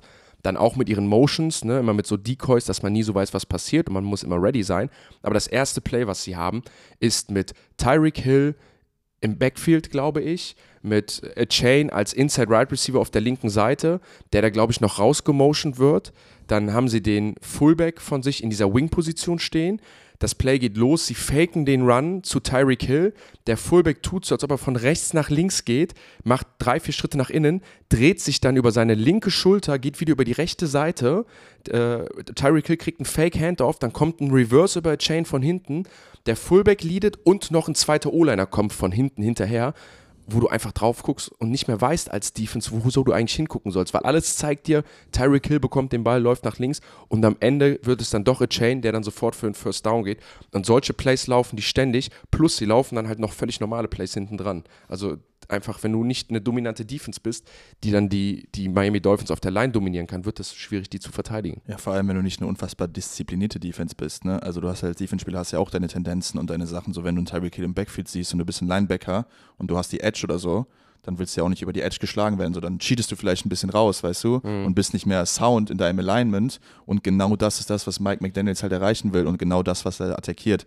Devin Chain übrigens, äh, Zweiter, in der, Zweiter in der Liga in Rushing Yards geht für 12 Yards a Carry. Also muss ich mir vorstellen, jedes Mal, wenn er den Ball berührt, macht er mehr als einen First Down. Das ist geisteskrank. Und was schon, schon fünf Yards sind richtig, richtig ja, gut. Also er richtig 12 special. Yards im Average. Und ähm, er ist der zweite in Rushing Yards, aber nur der 37 meiste mit den Carries. Das heißt, er hat nur die 37 meisten Carries in der NFL und ist trotzdem Zweiter in Rushing Yards, weil er halt einfach so un unglaublich explosiv ist. Und ähm, ja, das ist, das ist einfach crazy die New York Giants ähm, sind ja dann praktisch der perfekte Aufbaugegner gewesen für die Dolphins. Ähm, die haben nämlich in der Defense letzte Woche ganz schlecht ausgesehen. Äh, hatten ja eigentlich auch keinen guten Pass Rush, worüber wir gesprochen hatten. Aber da siehst du mal, wie schlecht die Offensive Line der Giants ist, die jetzt schon wieder ähm, einen O-Liner verloren hatten. Ähm, die spielen inzwischen, ich glaube, mit vier Backups auf der Offensive Line. Der einzige Starter, der noch spielt, ist Evan Neal ähm, und der ja auch wirklich nicht gut spielt. Wenn du das mal vergleichst. Tua Tagovailoa wurde fünfmal gepressured. Ne? und wurde einmal gesackt. Daniel Jones 12 Pressures auf 6 Sacks, das sind überragende 50 Prozent. Ähm, und da sind ja teilweise Dinge dabei gewesen, ähm, wo wir zusammen geguckt haben und sofort die Center, der Center, der Guard ab dem Snap geschlagen werden. Und das, weißt du, was das, weißt du, was das Erschreckendste ist an der New York Giants Offensive Line? Was? Dass der Druck von überall kommt. Ja, er kommt aus der Mitte, er kommt von außen. Und nicht, dass du sagst, irgendwie, da wird mal einer geschlagen, die werden instant geschlagen. Das sind instant One-on-Ones, die sie verlieren. Ob das der Left Tackle ist, ob das Evan Neal ist, ob das die Interior Line ist, äh, die geschlagen wird. Ähm, und das dann gegen ein Team, was ja sonst nie gezeigt hat, dass sie gut sind. Daniel Jones hat auf 27 Dropbacks 12 Pressures. Und noch schlimmer wird es bei Tyrod Taylor, der dann reingekommen ist, weil Daniel Jones hat sich verletzt. Tyrod, Tyrod Taylor hat auf 16 Dropbacks 10 Pressures. Das heißt, Tyrod Taylor wird öfters gepressured ähm, wenn er gedroppt, als er gedropbackt ist, als er nicht gepressured wird. Ja. Die Wahrscheinlichkeit, dass er Druck bekommt, ist deutlich, deutlich höher. Ähm, hat, wurde dann zwar nur einmal gesackt, aber sorry, ähm, ich weiß nicht, wie die Giants das fixen sollen. Andrew Thomas kommt zwar zurück, aber ich glaube, die, ich muss ehrlich sagen, so wie die gerade spielen, ist das die schlechteste Offensive Line, die ich seit Jahren in der NFL gesehen habe. Und so wirst du auch bei weitem kein Spiel gewinnen.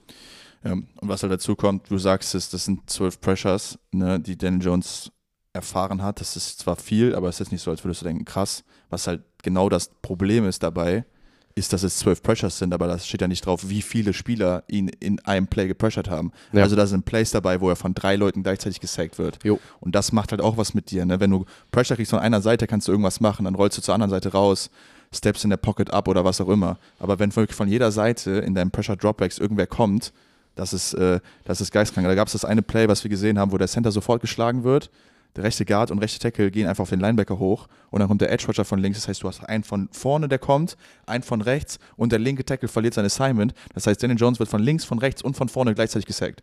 Hat Daniel Jones überhaupt noch eine Chance, äh, in der NFL Starter zu sein mit so einer O-Line? Also du kannst in der NFL kannst du nicht spielen, wenn du gar keine Protection hast. Ne? Also wir reden immer von Playcaller, Protection und Passing Game. So, das sind die drei Sachen, die du brauchst als NFL Offense und die drei Ps. Die drei Ps und die hat er, also Protection ist halt geisteskrank. Und das ist halt auch das Ding, dass dann, ne, du hast es selber erfahren, auch als Quarterback, selbst wenn du dann mal einen Dropback hast, wo du keine Pressure hast. Du fühlst es. Du fühlst es und du, du rushst durch deine Reads und du denkst dir, fuck, ich werde gleich wieder von hinten ge, gehittet. Und dann, ja, oder du, du scrambles, ja. du läufst vielleicht schon mal, wenn sich irgendwie ein Gap ergibt oder sowas und nimmst die Yards. Ähm, also das ist eigentlich, ja, die Lustig. Confidence ist einfach nicht mehr da. Lustiger Stat, beide Guards der Giants haben Pass-Block-Rate von null. von null? Von null. Von null. Wie viele Snaps haben die genommen? Der eine 11 und der andere 27 oder so. Also der eine ist der Backup, der reingekommen ist noch und der andere war, glaube ich, der Starter. Aber da siehst du mal null. Also du fängst ja mit 50 an. Ne? Und fängst mit 60 an. Also da musst du schon ganz, ganz viele negativ gegradete Plays haben hintereinander, die äh, übrigens der Fullback auch im Pass-Crush-Rate von null. Also es sind drei Spieler von den Giants, die äh, im Pass-Blocking absolut katastrophal aussahen.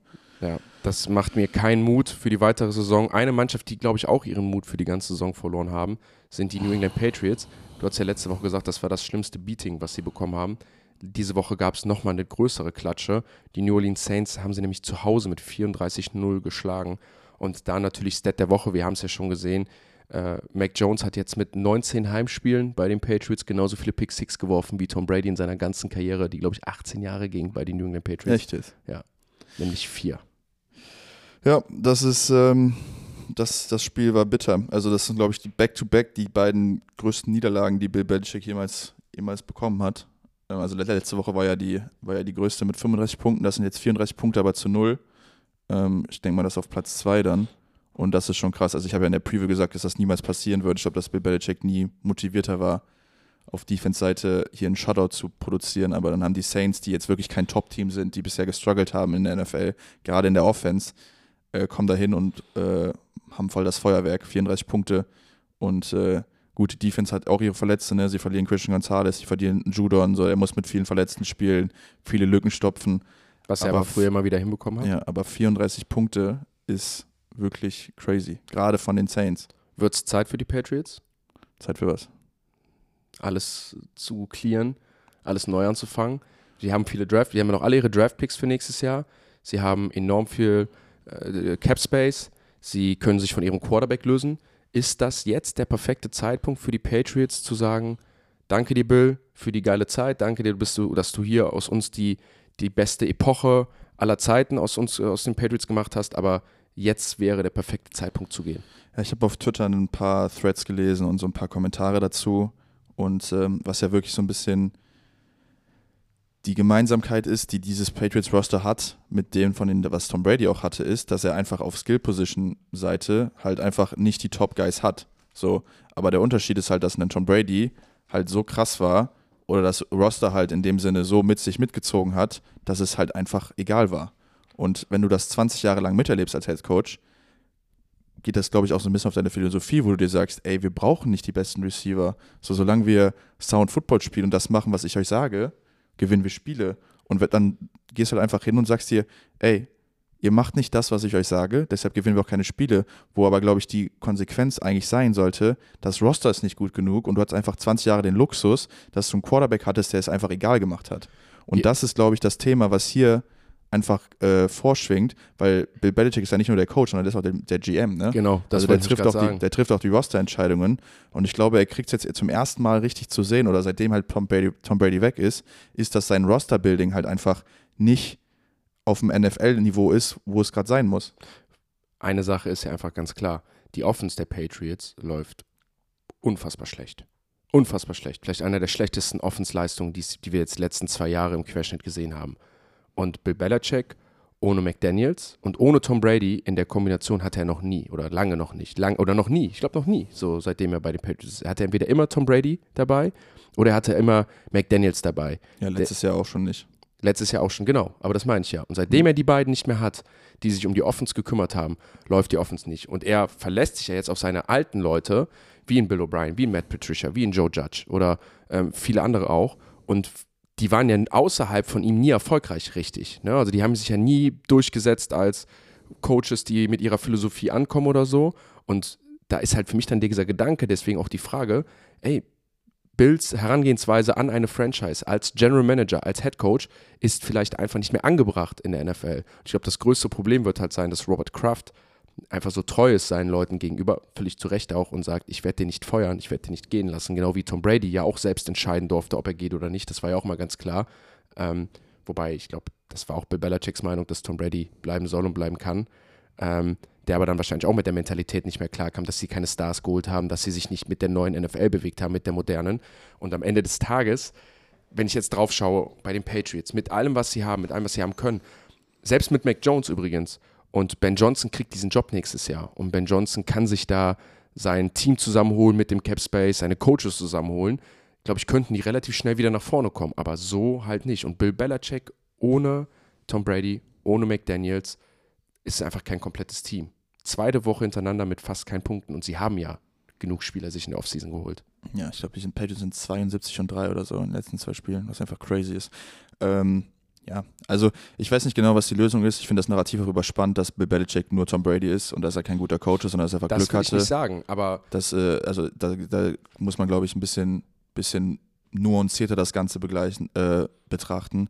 Aber die, was, was halt Fakt ist, ist, sie haben ein schlechtes Roster und gerade auch einen, einen Gameplan, einen Coachingplan, der halt noch nicht funktioniert. Mac Jones sieht scheiße aus, wird schon wieder gebencht. Ich weiß nicht, ob er wieder gebencht wurde, weil die schon wieder 30-0 zurücklagen oder ob er wirklich gebencht wurde, weil er einfach nicht gut spielt. Ähm, und auf der anderen Seite hast du halt dann einfach Coaches, die halt davon gnadenlos Kapital schlagen oder daraus gnadenlos Kapital schlagen. Ne? Also Derek Carr spielt, glaube ich, sein bestes Spiel als Saint bisher. Und äh, Cameron macht einen Touchdown, Olave macht einen Touchdown, die Offense funktioniert, die Defense spielt Lights Out, worauf die, ähm, was die Saints auch immer können. Also immer Spiele, wo sie wirklich einfach geisteskrank Defense spielen. Und ähm, ja, dann geht das Spiel 34-0 aus. enttäuschendste Sophomore-Season von Chris Olave, die wir dieses Jahr sehen? Warum enttäuschend? weil er nicht produktiv ist, weil er nicht äh, angeworfen wird genug, weil er noch nicht die, sag ich mal jetzt mal, wie mit deinem Counterpart bei den Jets, Garrett Wilson, der es ja trotz Zach Wilson schafft, dann seine Big Plays zu haben, seine explosiven Plays und die beiden sind ja letztes Jahr Kopf an Kopf als besten Rookie-Right Receiver rausgegangen und die Saints schaffen es ja bisher nicht, Olave einzusetzen oder ihn mit Bällen zu füttern. Ne? Das war jetzt letzte Woche gegen die Buccaneers schon, das war diese Woche gegen die Patriots. Und ich meine, die New Orleans Saints haben ja gescored und New Orleans Saints haben ja auch zum Beispiel Camara mit, mit Bällen füttern können. Sie haben auch Michael Thomas, der sieben Targets hatte und Chris äh, sieben Targets, für 65 Yards. Ne? Ähm, und wenn ich dann Chris Olave sehe, fünf Targets, zwei Completions, nur zwölf Yards, zeigt ja, dass sie es nicht hinbekommen. Ja, in den ersten drei Spielen hat er aber gut stattgefunden. Hat auch Ja. jeden Touchdown gemacht. Also der 318, 318 Yards bisher die Saison. Also das würde ich nicht sagen, was du sagst. Also der spielt gut, aber die müssen halt den Ball auch ein bisschen spreaden. Ne? Die haben halt viele Playmaker. Das kommt halt dazu, wenn Michael Thomas wieder zurückkommt. Gut, der halt, äh, also er spielt nicht schlecht. Ähm, ist, aber es ist ja, das ist ja die Frage, ist natürlich nicht schlecht, aber es ist ja ein bisschen unter der Erwartung, oder? Wenn ich vor allem gucke, Würde ich nicht sagen, würde ich nicht Nein? sagen. Nee, würde ich nicht sagen. Ich würde sagen, er spielt genauso, wie man es erwartet und wie er muss. Also die Bälle, die er kriegt, die macht er auch, die Plays. okay. Also ähm, der ist 22, 22. Receiver in der NFL, was Yards angeht. Würdest du genauso reden, wenn du der Fantasy-Owner von Chris Olave wärst? Ich bin der Fantasy-Owner von Chris Olave. Deshalb weiß ich, dass er in den ersten drei Spielen gute Punkte gemacht hat. Ja, okay. Dann weißt du da auf jeden Fall mehr als ich. Ein Team, was, äh, wie wir nachher, also wir haben es in der Red Zone geguckt und wo wir uns nachher gefragt haben, wie zur Hölle haben die dieses Spiel verloren, sind die Baltimore Ravens. Die verlieren nämlich bei den Pittsburgh Steelers mit 10 zu 17, die zwei Touchdowns ähm, im vierten Quarter dann am Ende hatten. Der eine war ja dann, glaube ich, dann auch noch ein später, später Defense-Touchdown, wenn ich das richtig im Kopf hatte. Ja. Ähm, und die gewinnen das Spiel am Ende mit 17 zu 10. Lamar Jackson, 38 Pässe, 22 Completions, 236 Yards, eine Interception. Ähm, am Ende noch sechs Carries gehabt für 45 Yards. Dazu ist noch zu erwähnen, dass er ja einen Fumble hatte im ganz entscheidenden Drive. Ähm, ja, und am Ende gewinnen die Pittsburgh Steelers das Ding mit einem Kenny Pickett, der wieder prozentual, was seine Completions angeht, nicht gut war. 32 Attempts, 18 Completions, 224 Yards, ein Touchdown. Ähm, aber dafür seinen Number One Guy gefunden hat, was wir, glaube ich, auch so ein bisschen prognostiziert haben oder die, die Victory Lab nehme ich. Ich hatte George Pickens ja auch als klaren Nummer 1 Wide Receiver da gesehen. Sechs äh, Receptions, 130 Yards, ein Touchdown. Ähm, und die Steelers gewinnen dieses Spiel irgendwie. Und wie haben die Ravens dieses Spiel verloren? Ähm, das ist, also ich habe selten ein Spiel, also das ist so das Paradebeispiel für ein Spiel. Wenn, du hast gerade die Statline von Lamar Jackson vorgelesen, ne? Die hört sich jetzt Mhm. nicht so geil an. Äh, aber das ist so das Paradebeispiel, warum Boxscore-Stats nicht immer die ganze Story erzählen. Ne? Also Lamar Jackson hat in diesem Spiel überragend gespielt. Bis auf den Fumble, wo, ich, wo wir letzte Woche auch gesagt haben, der Mann muss aufhören zu fummeln, der fummelt zu viel. Wenn er diesen Fumble nicht hat, ist das ein, ein Spiel, was er spielt, was perfekt ist. Und die Interception in der Red Zone. Musst du dir überlegen, der hatte sieben Drops von seinen Receivern, sieben Stück. Mhm. Zwei davon waren in der Endzone, das sind Ja. zwei Touchdowns. Zwei davon waren plus 20 Yards-Würfe, was Big Plays sind, wo wir wissen, Big Plays in der NFL führen oft zu Punkten, auch wenn es nur drei sind.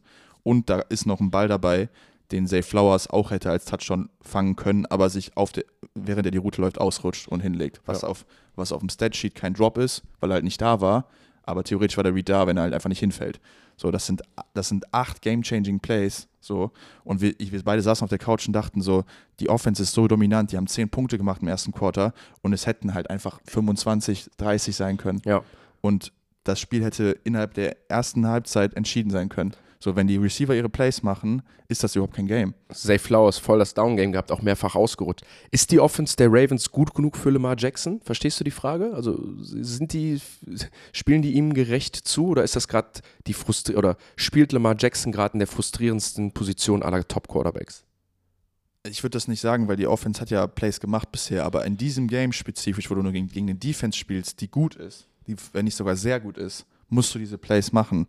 Und Ja. Lamar Jackson hat diese Plays gemacht und wurde einfach geisteskrank im Stich gelassen. Aber das meine ich ja, deswegen, ne? ja. Dass du sagst, selbst ein Patrick Mahomes spielt ja mit einem, Up, mit einem Apple und Ei so auf Right Receiver und die sind ja dann am Ende noch für ihn da, ne? Also da kommen ja, wir das haben, das hast du aber in der Woche 1 auch nicht gesagt. Nö, aber Ja. wenn ich jetzt mal die fünf Games nehme, ne? Ja, das war ja vorher auch nicht so, Was? dass die Receiver nur die Bälle droppen von Lamar. Das war jetzt in dem Spiel so.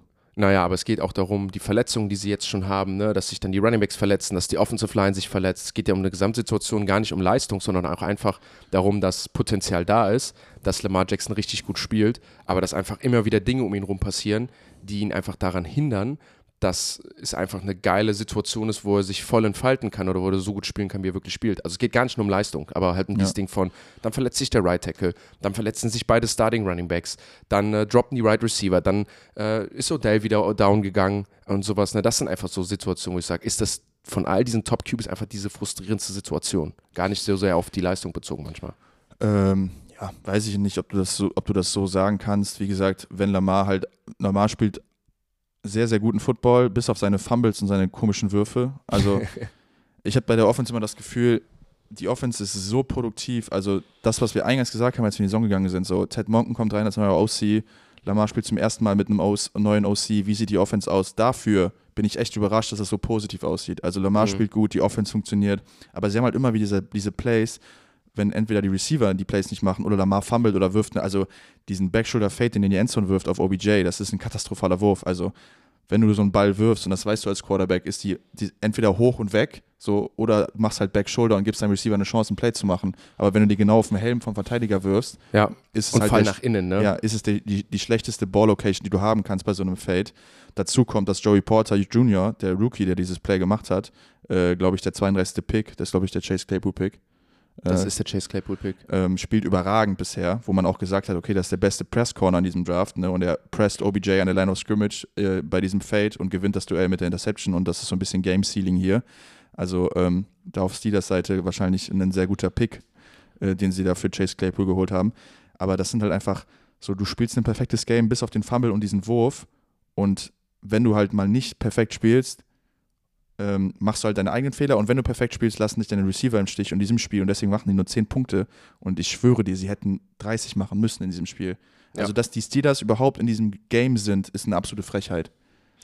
Weil wir haben es in der Red Zone gesehen, jedes Mal die Offense waren Drops oder irgendwelche Big Plays, die gemisst wurden und die Steelers Offense waren irgendwelche Backschulterwürfe von Kenny Pickett, die out of bounds gesegelt sind. man, man muss dazu sagen, äh, auf dem Boxscore sieht das jetzt wieder gar nicht so schlimm aus bei den Steelers. Die haben aber bis zum vierten Quarter nicht stattgefunden. Ja. Also bis sie dann diesen letzten Drive haben mit Joey, der startet mit Joey Porter Juniors Interception, wo Ja. sie dann, glaube ich, einen 80er Touchdown-Drive hinlegen mit dem Big Play natürlich von Pickens.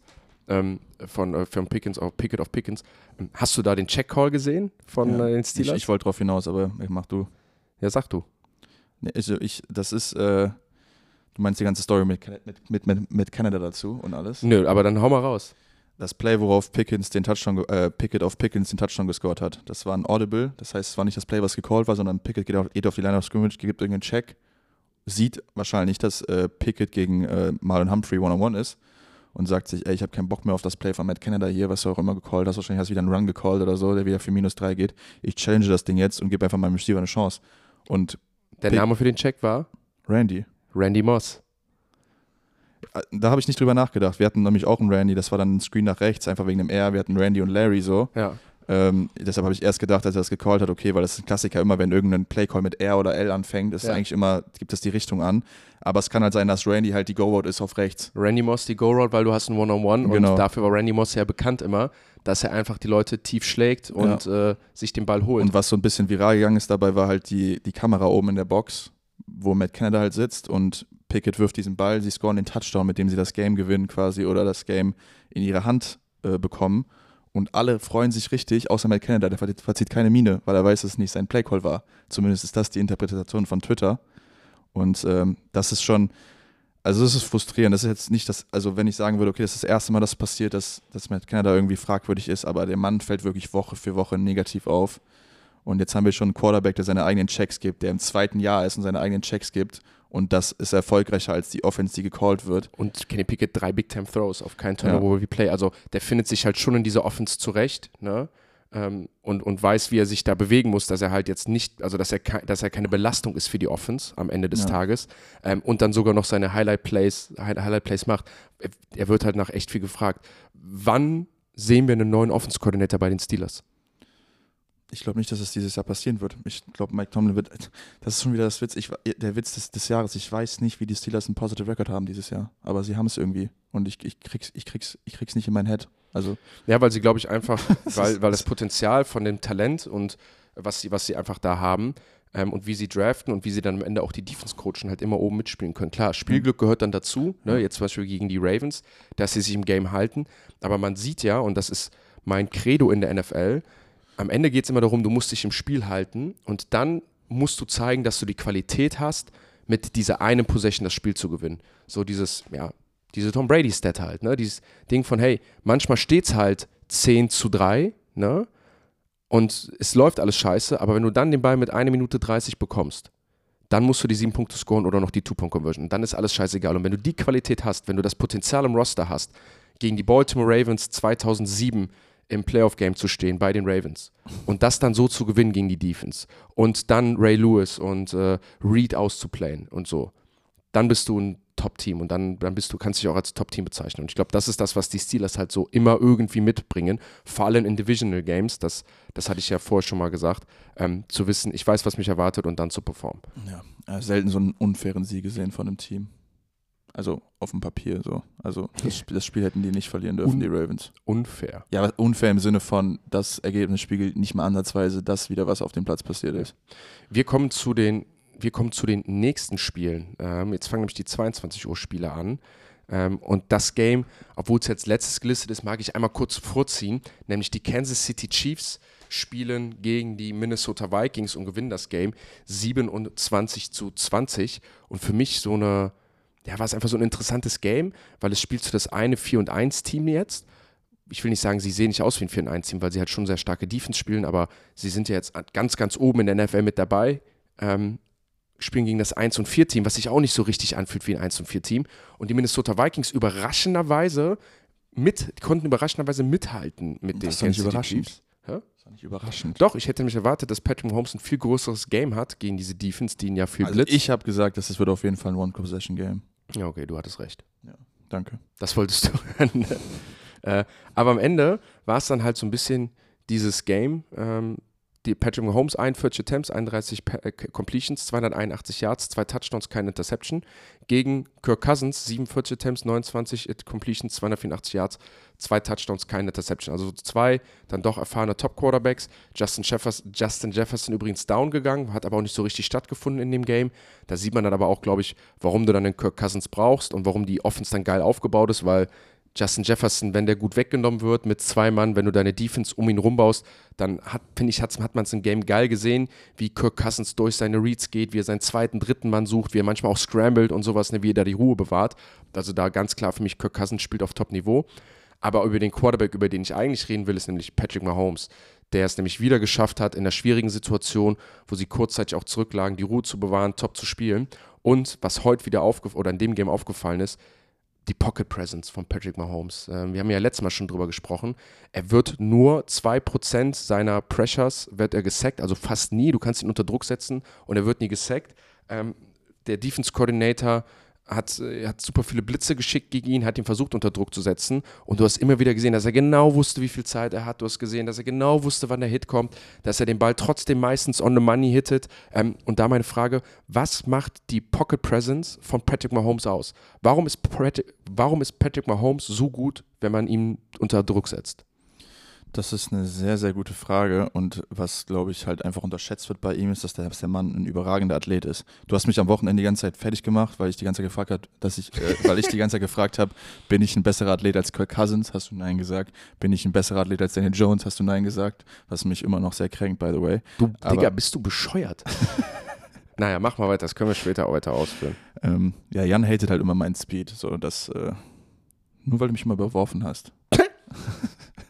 Egal. Äh, was ich eigentlich sagen wollte, weil ich eigentlich, was ich eigentlich sagen wollte, ist, Patrick Mahomes ist ein überragender Athlet, ne? Und das hat man in der Quarterback-Doku gesehen, wo man so ein bisschen mehr auf seine physischen äh, Fertigkeiten eingeht. Aber was er auch selber immer sagt, so, das hat er, glaube ich, auch mal als Witz gesagt in der Pressekonferenz, so die, den 40 Yard, den er gelaufen ist, der war halt nicht repräsentativ, weil er bräuchte eigentlich jemanden, der ihn chased, so. Weil wenn, den, ja. wenn den jemand chased, mit der den 4-4 läuft, läuft er halt eine 4-3. Wenn jemand chased, der eine 5-0 läuft, läuft er eine 4-9. So mäßig. Also und das sieht man auch auf dem Platz auch irgendwie. Der, der ist immer einen Schritt schneller als der Mann, der ihm gerade jagt, aus irgendeinem Grund. Und ich weiß nicht wie, aber er kriegt es hin und immer diese, äh, diesem, diesem Druck halt auszuweichen, weil er einfach ein guter Athlet ist, der dann halt auch die physischen Fertigkeiten hat, diesem Druck zu entgehen. Und dann kommt halt das, worüber wir eben gesprochen haben, dass er halt ein Armtalent hat, wo er halt auch nicht die, die Plattform braucht, also nicht perfekt seine Füße gesettet haben muss, um halt die Würfe dann zu machen, wenn er unter Druck steht. Ne? Deshalb macht er so viele Plays out of structure, die halt auch erfolgreich sind. Ne? Das macht, macht ja keinen Unterschied, wenn du immer out of structure spielst, wenn du es nicht hinkriegst, den Ball zu completen, weißt du? Aber er kriegt es hin und das ist halt diese Special-Kombination, die ihn halt wirklich dann abhebt von jedem anderen Quarterback in der NFL. Die Chiefs stecken ja so ein bisschen ihre Wins. Ähm, ich glaube, die gehen wieder Richtung AFC West äh, Nummer 1. Sind ja gerade auch in der AFC die Nummer 1 immer noch. Also sie sind der Number One Seed, obwohl es sich ja teilweise gar nicht so anfühlt, weil sie halt in vielen Situationen so strugglen. Eine Sache, die ihnen halt fehlt. Also ich finde, sie bringen alles mit. Ne? Wir haben, also du hast ja eben über, was war das, Pressures, äh, was, war die, was waren die drei Ps? Protection, Play Calling und Passing. So, und da sind, da sind sie in der Offense gut aufgestellt. Dann gibt es noch in der Defense-Seite. Sie haben eine gute Defense, die auch eine Offense unter 20 Punkten halten kann oder zumindest immer so halten kann, wie sie es brauchen, die auch Turnover Force, die jetzt mit dem Comeback von Jones auch Druck aufbauen kann. Aber eine Sache, die ihnen halt wirklich, wirklich fehlt, ist halt der zweite Right Receiver. Ne? Also als Travis Kelsey raus war, haben sie trotzdem stattgefunden durch Patrick Mahomes, aber du siehst, wie viel schwieriger es wird. Kannst du auch vier Ps machen, Playmaker. Oh ja. Gut, ja, Playmaker, ja. der dir noch fehlt. Ähm, aber du siehst, Travis Kelsey, obwohl er ein Quarter fast nicht gespielt hat, 11 Targets, 10 Receptions, nur 67 Yards, aber dann nachher auch ein Touchdown. Ähm, aber der nächstbeste Right Receiver hat dann nur 6 Targets. Das ist Kadarius Tony auf 5 Completions, 26 Yards, also super viele kurze Bälle damit dabei, wo sie ihm dann noch Bubbles und Screens und sowas werfen. So richtig findet da niemand statt. Vielleicht mal die offene Frage. Welchen zweiten Right Receiver könnten sich die Chiefs auf dem Markt holen?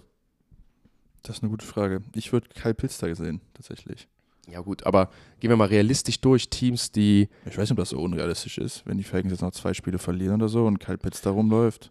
Ja, aber ich glaube nicht, dass sie. Also, ja. Naja, äh, keine Ahnung. Ist auf jeden Fall, also, dass sie einen Receiver brauchen, ist, glaube ich, äh, ist, glaube ich, klar. Ich bin mal gespannt. Äh, ähm, vielleicht, jetzt haben die Bengals gewonnen und sind wieder, sind wieder ähm, auf einer guten, guten Seite.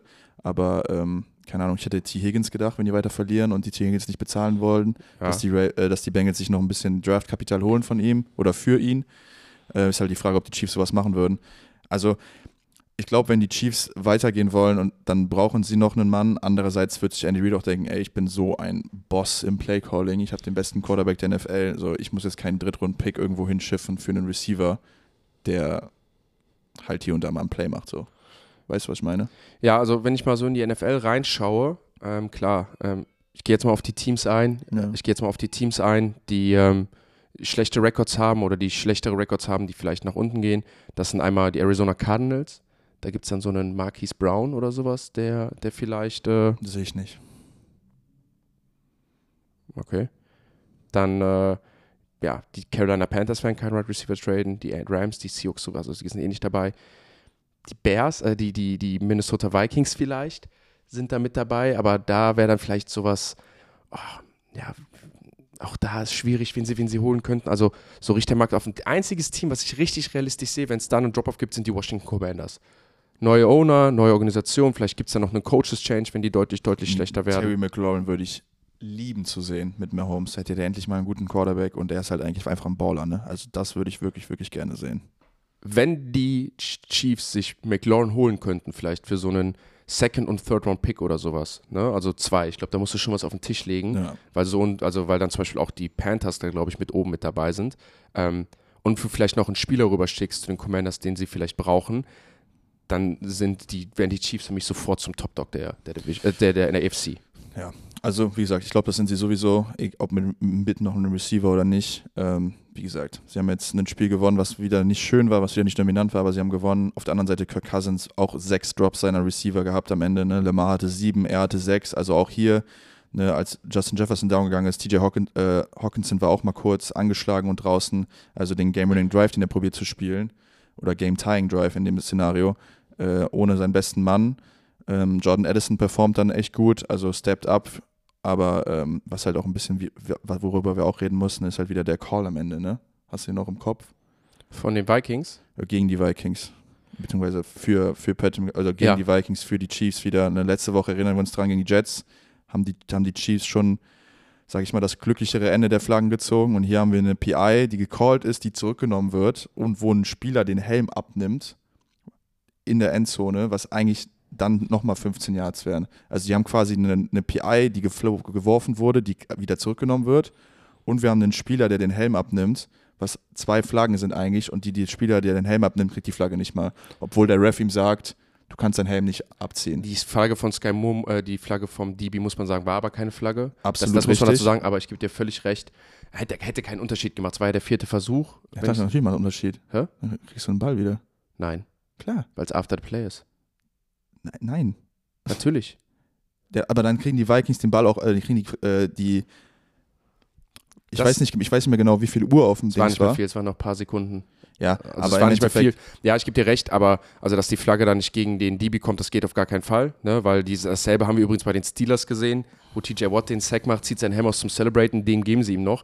Die Flagge musste werfen, hätte jetzt aber nicht mehr so den Unterschied gemacht. Ich glaube, die Chiefs hätten den Ball dann an ihrer 10 bekommen, hätten einfach abknien können. Also so wie ich, ich weiß nicht genau, wie die, wie die Time-Situation war, aber das war auf jeden Fall wieder was, wo man, äh, wo man das Auge drauf hatte und sich wieder gesagt hat, okay, da sind wir wieder beim selben Thema. Aber ja, wie gesagt, war, war, war nicht so ein Spiel, wie wir es gedacht haben, war jetzt nicht so high-powered in der Offense wie, wie gedacht. Mahomes geht nicht komplett steil, Kirk Cousins wird von seinen Receivern im Stich gelassen. Und äh, dann haben wir tatsächlich zwei der besten Waffen in der NFL, die sich beide verletzen, in Kelsey und Jefferson. Und ich bin mal gespannt, wie lange das den beiden Teams halt zu Last fallen wird, weil das sind zwei sehr, sehr wichtige Spieler für beide Teams, ohne die es sehr, sehr schwierig wird. Wir haben gelernt, das vierte P steht für Playmaker und ein Playmaker der hat sich jetzt doch auch wieder gemeldet in der Saison 2023 2024 Und zwar Jamar Chase hat nicht nur ein überragendes Game gehabt mit 15 Receptions, 192 Yards, drei Touchdowns und 19 Targets, sondern Jamar Chase hat auch einen Rekord gebrochen der Bengals mit dem Spiel mit den meisten Receptions in einem Spiel. Ist Jamar Chase wieder zurück? Äh, ja, ich glaube, äh, das war so ein bisschen ein Get-Right-Game für die Bengals Offense. Joe Burrow sah besser aus, hat sich besser bewegt, äh, hat seinen Receiver wieder eingebunden und T. Higgins hat ja nicht mal gespielt. Also ähm, ich glaube, es war ein wichtiges Game für die Bengals, dass sie einfach wieder an alte Leistungen anknüpfen können und auch ein bisschen die Confidence zurückkriegen und ein bisschen die Chemie wieder äh, herstellen zwischen Nummer 1 Receiver und Quarterback. Also ähm, das war, glaube ich, ein gelungener Tag für die Bengals Offense. Ja, Joe Burrow hatte jetzt auch wieder die, äh, die Plays, die wir so von ihm kennen. Ne? Dieses Plays extenden, Augen immer downfield, ähm, lang den Ball halten, bis die Pressure ihn dann auch wirklich bekommt, um, um dann auch Jamar Chase zu hitten. Jamar Chase dann auch die Zeit geben, den freien Raum zu finden. Du hast es ja auch mal gesagt, man versteht ja manchmal gar nicht, wieso Jamar Chase so open ist, weil er gar nicht so ein krasses Route Running hat im Sinne von, äh, ne, wenn ich jetzt Justin Jefferson angucke, das ist technisch immer sauber, er attackiert die DBs immer, äh, immer genau da, wo er es muss und Jamar Chase macht immer viel mit seiner Athletik. Was Jamar Chase aber richtig gut macht, besser als viele andere Wide right Receiver, ist dieses Open Space finden, wenn das Play runterbricht. Also wenn Joe Burrow sich Zeit kaufen muss, wenn er ein bisschen scrambled und Joe Burrow ist dementsprechend auch sehr gut drin, so zu scramblen, dass er seine Receiver dann auch hittet, ne? weil er halt dann nicht raus aus der Pocket rausrollt nach ganz rechts, sondern du siehst halt immer, dann macht er zwei Meter nach rechts, guckt, dann dreht er sich nochmal, ne? um halt immer wieder irgendwie so in einer Area zu bleiben, dass er jeden Wide Receiver anwerfen kann. Und am Ende hat die Cincinnati Bengals Offense so gespielt, wie wir es eigentlich von Game One so ein bisschen erwartet haben, nämlich Joe Burrow der von 46 Attempts 36 anbringt, über 300 Yards, drei Touchdowns und nur eine Interception. Dann da drauf, Mixon hatte 81 Yards äh, auf 25 Carries. Jimmer Chase überragend. Interessant ist halt nur daran, dass natürlich äh, T. Higgins nicht mit dabei war. Dafür ist Rookie Trenton Irvin reingekommen, wenn ich das gar nicht falsch habe. Ne? Das ist, oder habe ich das gerade äh, verkackt? Äh, nee, Trenton Irvin ist Tight End, der Rookie Right Receiver, der reingekommen ist ähm, war nämlich ist der von Princeton. Der hat nämlich noch nicht so gut funktioniert. Ähm, wie machen wir es? Was machen wir jetzt mit den Cincinnati Bengals? T. Higgins traden und dafür irgendwie sich später irgendwie einen O-Liner bekommen oder behalten wir, bis T. Higgins sich von der Rippenverletzung erholt und wir wissen, dass wir dann wieder ganz oben mitspielen? Nee, also du behältst T. Higgins auf jeden Fall. Du nimmst jetzt eine Offense nicht, nicht einen wichtigen Piece weg, das gerade oder die gerade erst wieder angefangen hat, so ein bisschen ihren Rhythmus zu finden. Also ähm, T. Higgins bleibt da und äh, haben letztes Jahr auch ein paar Spiele ohne Chase gespielt, ein paar Spiele ohne Higgins. Also das ist nichts, was sie nicht gewohnt sind.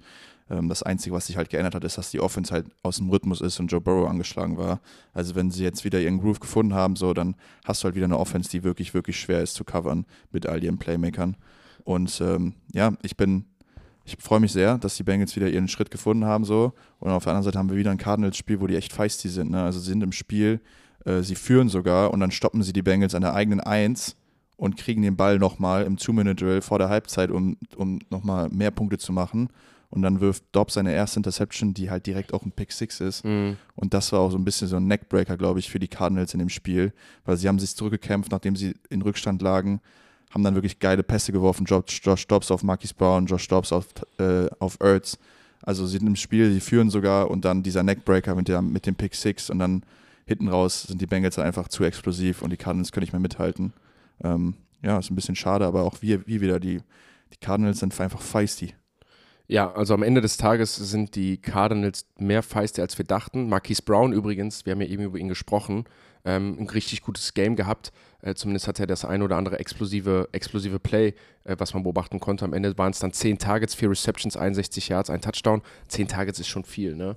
Mhm. Ähm, da sieht man mal, wie open der Typ wird oder was er für eine wichtige Waffe ist. Ähm, zum Rookie Right Receiver der Bengals, das, da wollte ich mich den Punkt aufbauen, das ist nämlich Andre Eosivas von Princeton.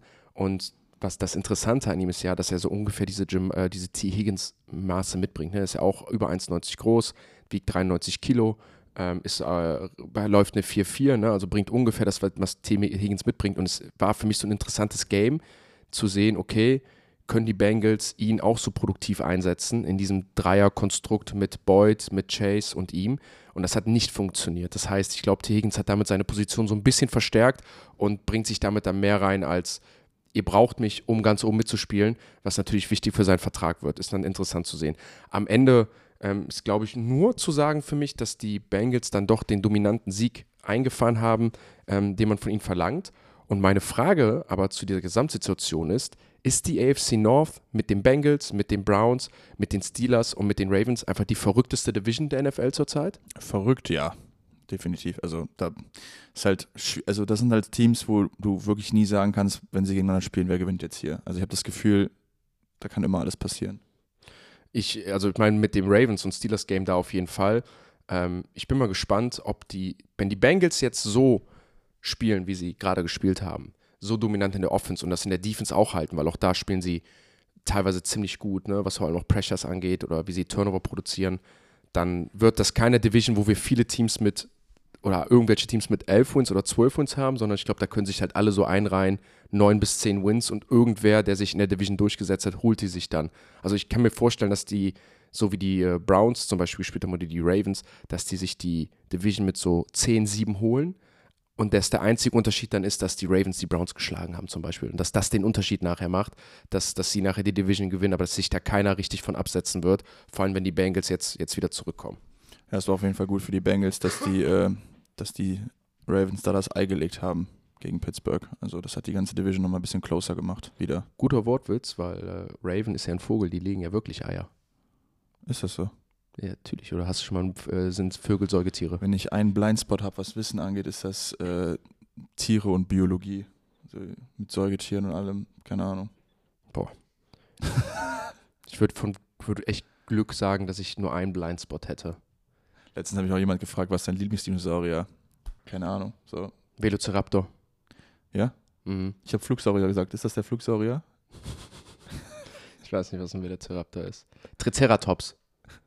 Ja, das, Triceratops. also, weißt du, das sind nämlich, das sind nämlich hier Seepferde, äh, nicht Seepferdchen, äh, Nilpferde, Nil Seepferdchen. Nilpferde, Nilpferde mit äh, Hörnern. Was? Triceratops, das sind hier die mit den Ja, Hörnern. mal, das hört sich zum Beispiel an wie ein, wie ein Dinosaurier. Also mir jetzt das heißt verkaufen können als Dinosaurier, hätte ich dir geglaubt. Ein Flugsaurier. Ja, ich kenne halt einen Tyrannosaurus, Tyrannosaurus Rex. So. Ja. Das, ist, das, das ist mein Wissen über Dinosaurier. Das war's. Die mit den kurzen Armen. Rar. Du hast ja auch kurze Arme. Kennst du, den, kennst du den witzigen Fact über Dinosaurier? Mhm. Dass die ja wahrscheinlich gar nicht so schnell gelaufen sind, wie sie in den Filmen immer dargestellt werden, dass sie richtig langsam waren. Rein biomechanisch. Weil äh, die kurzen Arme, die die haben, wenn die so schnell gelaufen wären, wie sie es in Filmen immer darstellt, Du meinst den Tyrannosaurus Rex? Ja, wenn Ja. die so schnell gelaufen wären, also so 20, 30 km/h oder was auch immer und hinter Leuten herlaufen und hinter Autos und was auch immer, so wie bei Jurassic Park oder so. Wenn die dann stolpern würden, könnten sie ihr Gewicht gar nicht mit diesen kleinen Händen abfangen, was bedeuten würde, dass jedes Mal, wenn Dinosaurier quasi stolpert, der tot wäre. und das macht biomechanisch einfach keinen Sinn und auch evolutionstechnisch, wes weshalb man davon ausgeht, dass Dinosaurier maximal gegangen sind. Also Also, haben die geschlafen? Ja, es geht aber nur über den, also Entschuldigung, du musst ja dann nur über den Tyrannosaurus Rex reden. ja, ja, rede ich Nicht auch. alle Dinosaurier haben Ja, kurze ja, Arme. aber so dieser super Bösewicht des Tyrannosaurus Rex, so der Herrscher der, der Welt, bevor alles andere entstanden ist, so, der Mann ist, der Mann ist wahrscheinlich nur gegangen. So. Alles das heißt, du konntest ihm einfach weglaufen. Alles eine große Lüge über den Tyrannosaurus Rex. Wir gehen aber einmal weiter zum nächsten Vogel. Gefährliches Halbwissen. Gefährliches Halbwissen. Ja, Fokus Football, gefährliches Halbwissen. Das G steht für gefährliches Halbwissen. Ähm, und die? Philadelphia Eagles advancen zu einem 5 und 0 Rekord. Das erste Mal in der Philadelphia Eagles Geschichte, dass sie zwei Seasons hintereinander haben, wo sie 5 0 starten. Das ist ein random Stat schon wieder. Random Stat, aber ein überraschender Stat, weil die Eagles ja eigentlich einer der ältesten Teams sind in der NFL ähm, und auch immer ein dominantes Team waren, zumindest in der Regular Season. Nicht viele Super Bowls gewonnen, äh, aber zumindest was äh, Regular Season und, und Teamhistorie angeht. Am Ende des Tages haben wir, glaube ich, das von Jalen Hurts gesehen. Das haben wir, ich glaube, auch öfters uns erwähnt oder öfters mal gesagt als während des Spiels. Der Satz, boah, spielt Jalen Hurts gut oder boah, Alter, was macht Jalen Hurts für einen Throw oder boah, war das Play von Jalen Hurts wichtig, ist mehr als einmal gefallen. Ähm, er hat 38 Attempts, 25 Completions, 303 Yards, ein Touchdown, eine Interception, was jetzt erstmal nicht von den Socken haut, aber ist der Leading Rusher gewesen mit 15 Carries, 72 Yards, ein Touchdown, der mit dem äh, Tush-Push gekommen ist. Double Cheek Push, Entschuldigung. Haben wir ja geklärt, auch im Real. Ähm, und ich glaube, das, was man so ein bisschen sehen will bei den äh, Eagles, man will einen Jalen Hurts haben, der gut läuft. Man will dahinter auch einen zweiten Running, Running Back haben. Also das Running Game muss so ein bisschen decent laufen, ne? so über 100 Yards, so an die 150 Yards. Aber man möchte immer, dass AJ Brown der Nummer 1 Wide Receiver ist mit seinen 6, 7, 8, 9 Catches über 100 Yards hat. Und man möchte dahinter entweder Dallas Goddard, Devontae Smith haben, die dann auch an ihre 100 Yards kommen. Dass man immer das Gefühl hat, okay, wir haben unseren Nummer 1 Guy, den wir hitten und wenn du uns das irgendwann wegnimmst, dann hitten wir dahinter unsere Nummer 2 an Neve oder mit einem anderen Big Play. Und genau das haben sie durchgesetzt und dann waren sie am Ende einfach zu dominant, zu viel Time of Possession wieder von der Glocke genommen und damit die Rams geschlagen. Ja, das ist vor allem der Punkt am Ende. Also ich glaube, sie hatten nur zwei Field Goal Drives am Ende oder auf jeden Fall zwei Drives, die halt fast das ganze, die ganze zweite Halbzeit halt die, ähm, die Uhr, äh, Zeit von der Uhr genommen haben und dann am Ende die Rams halt keine Zeit mehr hatten zu antworten. Ähm, was sicherlich auch der richtige Move ist, wenn man sich das Rams-Team anguckt. Ich glaube, du hättest, hast eher die äh, Defense der Rams auf dem Platz als die Offense mit einem Stafford, mit einem Puka Nakua und einem Cooper Cup, der auch äh, nicht nur zurückgekommen ist, sondern direkt eingeschlagen hat. Also ähm, einfach, einfach geiler Gameplan von den, von den Eagles, wie sie das Spiel gewinnen. Du hast gesagt, sie können passen, sie können laufen und wenn der Lauf halt von den Running Backs nicht funktioniert, kann halt Jalen Hurts dann auch die wichtigen Yards nehmen und er hat wichtige Yards gemacht. Ne? Also geiles Scramble gehabt, nicht nur Designed Runs, sondern halt auch Scramble für den First Down, wo er alleine das Play macht, wo er den Drive quasi am Leben erhält. Und ähm, ja, dann hat Jalen Hurts mal gerade gezeigt, warum er so wichtig ist oder warum dieser Spielertyp, der er ist, mit, dieser, mit diesem Lauf-Thread, was er hat, äh, warum das so wichtig ist für die Eagles Offense. Also ich habe ja mal, ich habe das mal gesagt, dass für mich ist Jalen Hurts ein underrateder Runner in dieser, in dieser NFL. Aber einfach nur für mich persönlich, weil ich immer so denke, ja, er holt halt so seine Yards, aber A, wie sie ihn einsetzen, so gezielt, aber B, wie es dann auch schafft, wenn er unter Druck gesetzt wird, nicht gesackt zu werden. Und ich glaube, der Jalen Hurts hat einen riesen Anteil an so den drei wichtigsten Statlines so in diesem Game, ne? dass sie einmal mehr Rushing Yards haben als die Rams. Die Rams haben fast gar kein Running Game, schon wieder nicht, 100 mehr. Da Jalen Hurts als Leading Rusher ganz oben mit dabei. Dann die zweite Statline ist die Time of Possession, ähm, weil Jalen Hurts es dann auch immer geschafft hat, ähm, den Ball zu bewegen, den Ball auch zu laufen. Und das gekoppelt mit der Third Down Efficiency, die Philadelphia Eagles haben überragende 72% ihrer Third Downs converted. Und das korreliert dann natürlich mit der Time of Possession, dass die Offense der, des Gegners den Ball halt nicht mehr bekommt. Und da muss ich wirklich sagen, Jalen Hurts spielt jetzt statistisch nicht überragend und zieht da nicht oben mit. Aber ich glaube, so wie er in dieser Offense funktioniert und das, was er der Offense gibt, ist er ganz oben mit dabei. Eine Statistik, die aber so ein bisschen die Situation perfekt beschreibt zwischen den beiden Teams äh, oder die das äh, perfekt beschreiben kann, wie wichtig Jalen Hurts in diesem Team ist, ist nämlich die äh, Defense Pressures. Wenn ich dir jetzt sage, dass beide Quarterbacks gleich gepressured wurden, würdest du mir das glauben? Äh, ja, weil ich es gerade nachgeguckt habe. Ja, gut. Und dann siehst du ja auch, beide 16 Mal gepressured worden. Am Ende ist Jalen Hurts nur einmal gesackt worden. Äh, Matthew Stafford viermal gesackt worden. Ähm, das heißt, bei Matthew Stafford werden 6, 6, 25% aller Pressures zum Sack, bei Jalen Hurts nur 6,3. Und ich glaube, das beschreibt dann wieder diesen modernen Quarterback. Und das ist ja dann auch zwei verschiedene Generationen. Ich halte sehr viel von Matthew Stafford. Aber dass man sieht, okay, beide werden viel gepressured, beide Teams hatten Probleme, ihren Quarterback zu protecten, so ein wenig. Oder haben es, vielleicht haben die Systeme nicht geklappt. Aber wenn du einen Quarterback wie Jalen Hurts hast, der einfach diese Scramble-Ability hat, diese besondere Pocket Presence, dann bewegt er immer noch die Sticks, während wir bei Matthew Stafford ein ganz anderes Bild haben. Ja, absolut. Ähm, hast, du, hast du recht. Wobei ich glaube, dass die Eagles O-Line echt ein überragendes Spiel gemacht hat trotzdem.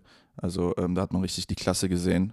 Und ähm, auf der anderen Seite haben wir halt einen Jalen Carter oder so, der halt ein bisschen das Spiel dominiert hat, wenn er halt auf dem Platz war. Und ein Aaron Donald halt zum Beispiel gar nicht stattgefunden hat. Ähm, das, war, das war auf jeden Fall vom Scheme her interessant. Und was halt auch so eine riesen Storyline war in dem Game, so wie spielen Cooper Cup und Puka Nakua zusammen, ne?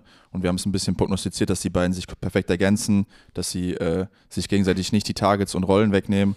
Und wir haben einen Cooper Cup, der für 118 Yards geht, 8 Receptions. Und wir haben einen Puka Nakua, der für 71 Yards geht, 7 Receptions und einen Touchdown macht. Und Puka Nakua nur einen Target weniger, ne? Genau. Also ähm, da haben die Rams auf jeden Fall ein richtig gutes Receiver-Duo, worauf sie aufbauen können. Und äh, die waren hier in einem Game gegen die Eagles, ne, die 5 0 sind. Und wenn wir das nochmal in Perspektive setzen, so, wir haben vor der Saison gesagt, ey, die Rams in dem Roster, vielleicht holen die sich den Top 5 Pick, weißt du? Mhm. Und die spielen hier auf einem richtig guten Niveau mit gegen alle Teams. Und äh, wenn die Eagles nicht so überragend die Zeit dominieren, sind sie, glaube ich, in der Lage, hier nochmal das Spiel close zu machen. Also, ähm, ja, Shoutout an die Rams. Die spielen deutlich, deutlich besser, als wir alles gedacht haben. Und ich finde es einfach geil anzugucken, so wie immer. Also Sean McVay Offense einfach überragend. Also ich war auch, das ist ja als Football-Liebhaber zu sehen, wie er das umsetzt am Ende ähm, und wie er die beiden Right Receiver einsetzt. Ja, hat mich einfach drauf gefreut.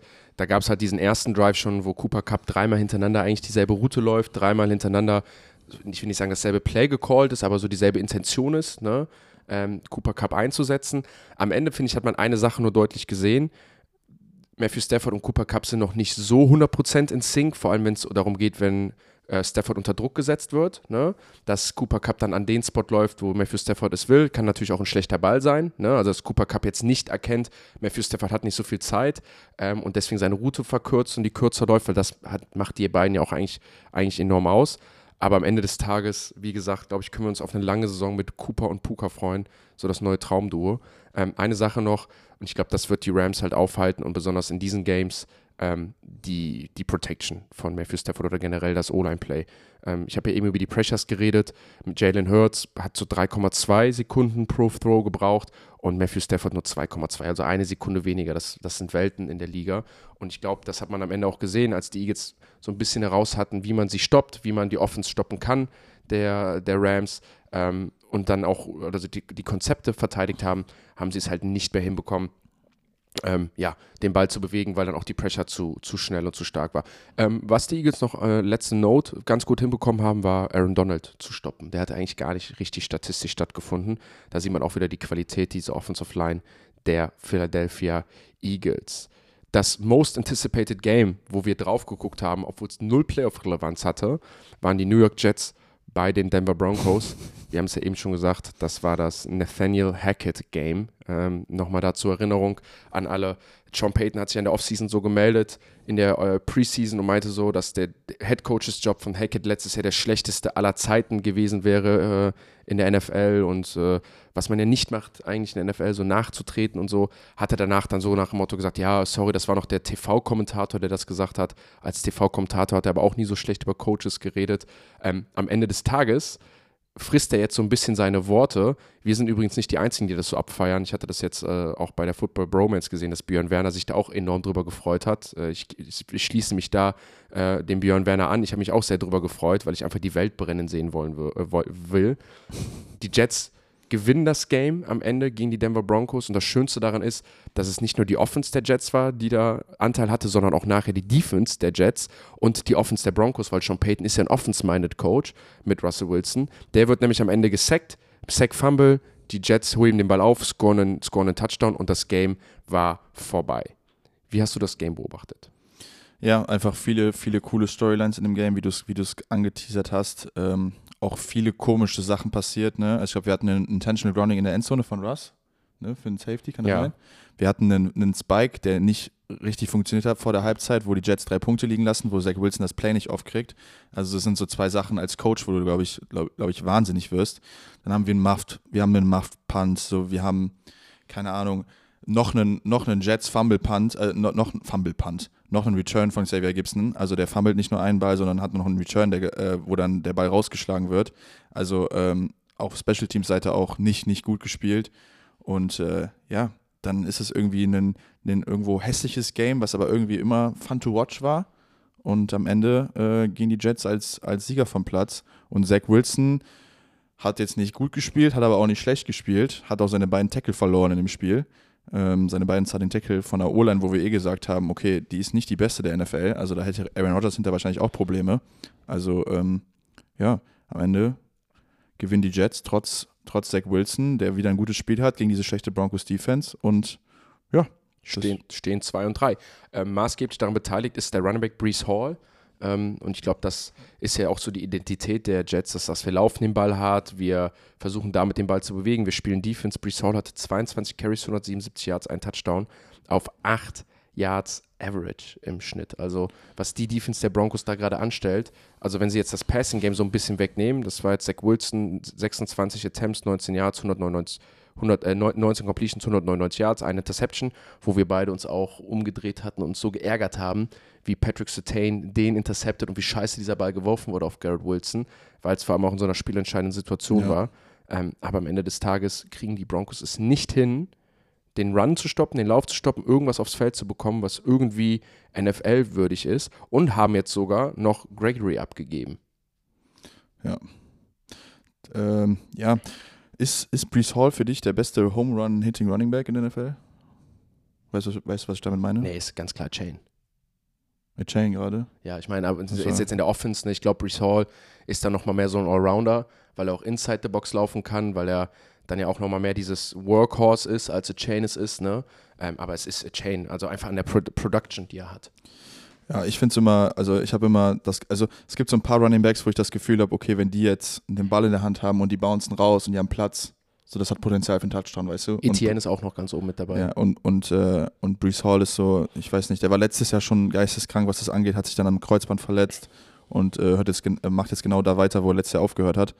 Also wirklich cool zu sehen, dass ein Spieler nach dieser schweren Verletzung zurückkommt und hier die Jets auch ein bisschen carried im wahrsten Sinne des Wortes. Ne? Also wenn ich sage, Zach Wilson hat ein gutes Spiel gespielt, halt immer in Relation zu Zach Wilson von vor drei Wochen. Ne? Also er hat jetzt nicht aktiv das Spiel verloren, sondern hat, die, hat die im Spiel gehalten, hat hier und da Plays gemacht, hat auch ein bisschen Downfield geworfen ab und zu mal. Ne? Also für Zach Wilson ein, ein relativ gutes Spiel. Ähm, aber ja, dann äh, übernimmt am Ende die Defense und äh, ja, Nathaniel Hackett kriegt den Gameball von Robert Sala. Und ich glaube, Robert Sala hat äh, Sean Payton beim Handshake gesagt, stay humble. Hat er wirklich gesagt? Ja, hat zumindest jemand drunter geschrieben bei Twitter, so die Twitter, äh, wie nennt man das, wenn Leute Lippen, Lippenleser? Ja. Weiß ich nicht nie, ob man da vertrauen kann. Also Muss man ja immer mit ein bisschen Vorsicht interpretieren, das Ganze. Aber wenn es so gewesen wird, wäre es auf jeden Fall ein classy Move gewesen. Hier ist auf jeden Fall wieder das Statsheet, was lügen kann über die Performance.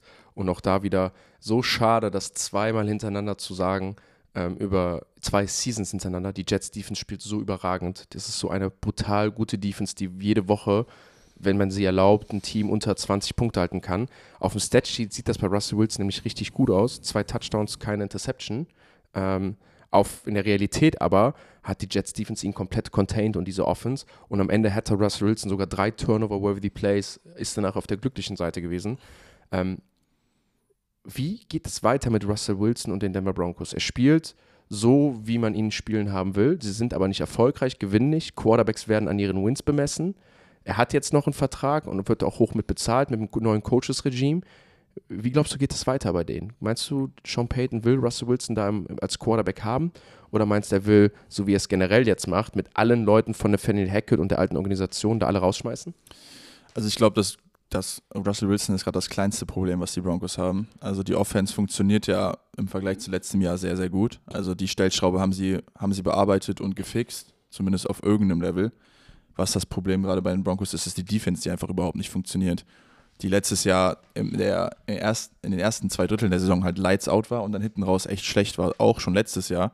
Und dieses Jahr äh, halt wirklich katastrophal spielt. Und ähm, Sean Payton wird halt denken, so, ich, hab, ich bin hier reingekommen, meine Aufgabe war es, Russell Wilson zu fixen, der halt nicht, nicht cuttable ist. Ne? Also der Vertrag, wenn du den anguckst, ich glaube, der früheste Out, den die haben, ohne dass die wahnsinnig viel Dead Cap haben, ist, glaube ich, 26 oder so. Das heißt, sie müssen mit ihm irgendwie klarkommen.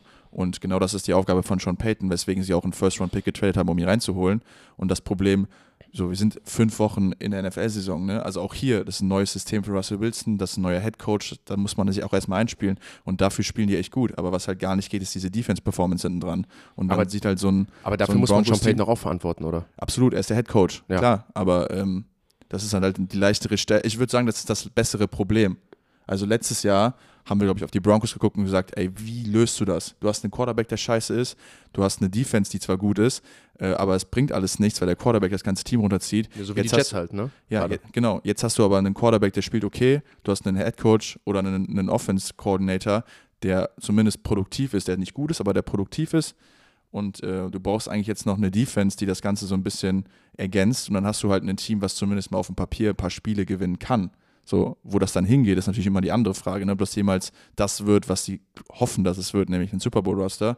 Das sei mal dahingestellt. Aber so wie es gerade halt läuft mit einer Average Offense, die ja immer noch Average ist, also wir müssen jetzt das dürfen wir jetzt nicht hier zu viel sagen, ne? Also, die war letztes Jahr bodenlos schlecht und ist jetzt average. So. Ja, und jetzt letztes und, Jahr war äh, die Defense enorm gut und jetzt ist die bodenlos schlecht. Genau, also schon, das ist schon paradox. Das ist schon crazy. Also, ich bin mal gespannt, was da passiert, weil irgendwie, also sie haben jetzt schon angefangen, ihren, ihren, ihren Edge Rusher zu traden in Gregory, der jetzt nicht so viel gespielt hat für sie, weil er auch verletzt war, aber das ist auf jeden Fall interessant und da ist halt immer Feuer drin, genau wegen halt dieser Situation, ne? Oder wegen dieser Storylines, die halt existieren. Randy Gregory soll es egal sein. Der ist, glaube ich, wahrscheinlich ganz froh, dass er da die Situation nicht mehr miterleben muss bei den Denver Broncos. Der ist nämlich gewechselt zu den San Francisco 49ers, zu vielleicht dem Top-Team der NFL zurzeit. Da habe ich dann gleich auch direkt die Frage für dich. Ähm, die gewinnen nämlich zu Hause wieder dominant mit 42 zu 10 und setzen sich dann, glaube ich, in der AFC nochmal ab. Angeführt wieder von Brock Purdy, 24 Attempts, 17 Completions, 252 Yards, 4 Touchdowns kein Interception. Ähm, am Ende des Tages das einzig Positive für die Cowboys ist so ein bisschen, sie konnten die Offense containen, wenn ich das mal so sagen darf. Die, ist das so? nee, eigentlich nicht, nee. Kompletter Quatsch. Ja. Äh, eigentlich, eigentlich gar nicht containen. Äh, sie haben einfach nur den Ball verteilt.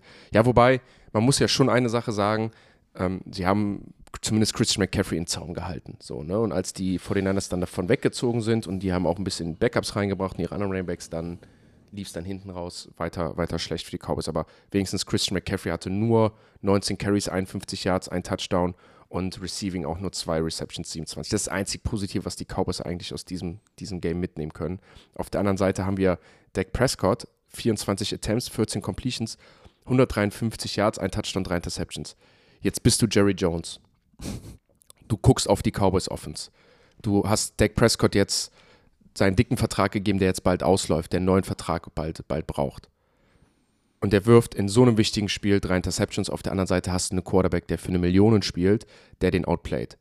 Gehst du weiter mit Dak Prescott als Quarterback, wenn die Dallas Cowboys dies nicht erfolgreich sind, oder restartest du das Ganze? Ja, es ist eine Frage, die Kontext braucht, glaube ich, weil die Frage ist ja nicht immer nur, ist der Quarterback gerade gut genug, kann er uns einen Super Bowl gewinnen, sondern was ist die Alternative und ist die Alternative besser? So, ich habe keine Ahnung, was die Alternative ist nächstes Jahr, was für einen Draftspot sie haben, äh, welche Quarterbacks frei sind, so was auch immer. Äh, dass du einen besseren Quarterback findest als Dak Prescott auf dem Open Markt, so wie die Cowboys gerade spielen, was für ein Roster sie haben, ist ja einfach unwahrscheinlich so. Ja. Deshalb ähm, sage ich jetzt einfach mal nein, du musst mit Dak Prescott weitergehen, weil er ist kein schlechter Quarterback. Die drei Picks, die er geworfen hat, da war das Spiel schon vorbei zu seiner Verteidigung. Einer davon war nicht mal seiner. So, der wirft immer noch drei Picks, darf ihm trotzdem nicht passieren. Ähm, aber die drei Picks hat er erst geworfen, als das Spiel schon vorbei war und er probiert hat, ein bisschen Hero Ball zu spielen. Ähm, die Cowboys haben das Spiel vorher schon verloren gehabt. Und ähm, das ist halt einfach, was in dem Spiel halt Thema war für mich, ist, die Cowboys sind halt gnadenlos outcoached worden. Ne? So auf beiden Seiten des Balles. Also Kyle Shanahan hat mit der Dan Quinn Defense gemacht, was er wollte. Er hat die beiden Edges die ganze Zeit gecuttet mit den Fullbacks. Also die Micah Parsons und äh, DeMarcus Lawrence hatten überhaupt keinen Bock mehr. Der Pass hat überhaupt nicht stattgefunden. Was ich auch nicht verstanden habe, ist, dass Micah Parsons die ganze Zeit auf Trent Williams gerusht hat. Also ähm, da einfach mal das Matchup zu suchen und ihn auf den schlechten Right Tackle zu setzen und den vielleicht ein bisschen äh, zu helfen, wohingegen Bowser halt genau das gleiche gemacht hat mit Terrence Steele oder genau das Gegenteil besser gesagt. Er hat Terrence Steele komplett hops genommen und ähm, somit Dak Prescott halt unter Druck gesetzt.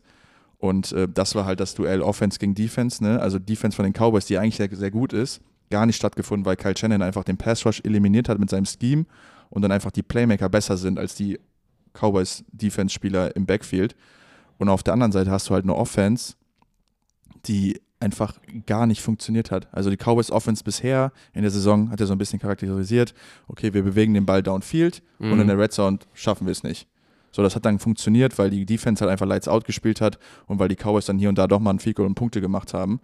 Aber die haben in, in, in, diesem Spiel halt den Ball überhaupt nicht downfield bewegt. Total statische Offense, einfach total unkreativ. Das einzig geile Play, was funktioniert, ist, das ist der Touchdown auf Turpin, äh, was mich immer freut, weil wir zwei mit dem letzten vor zwei Jahren noch in einer Liga gespielt haben. Ne? Mhm. Also Quante Turpin hat vor zwei Jahren noch mit Jan und mir in der ELF gespielt und das ist einfach eine coole Storyline, dass der Mann jetzt einfach in der NFL spielt. Letztes Jahr war er der Special Teams Guy, dieses Jahr kriegt er so ein paar Raps auch auf Receiver. Ja. Und das war ein Play, wo ich mir gedacht habe, okay, das hat Hand und Fuß, weil er ist in Motion gekommen, kriegt einen Flying Start auf einer Corner-Route, wo man seinen Speed nutzt und dann wirft Deck einen überragenden Corner und das ist ein Touchdown. Wo ich mir denke, ey, so, so schwer ist das Ganze nicht. Du Stimmt. musst einfach ein bisschen kreativer sein und deine Playmaker einsetzen und das passiert halt einfach nicht. Und das ist einfach wirklich, wirklich frustrierend anzugucken. Das Laufspiel funktioniert dann auch nicht und dann äh, hast du halt nichts entgegenzusetzen. Jetzt stell mal vor, du hättest einen Offense-Coordinator wie Kellen Moore.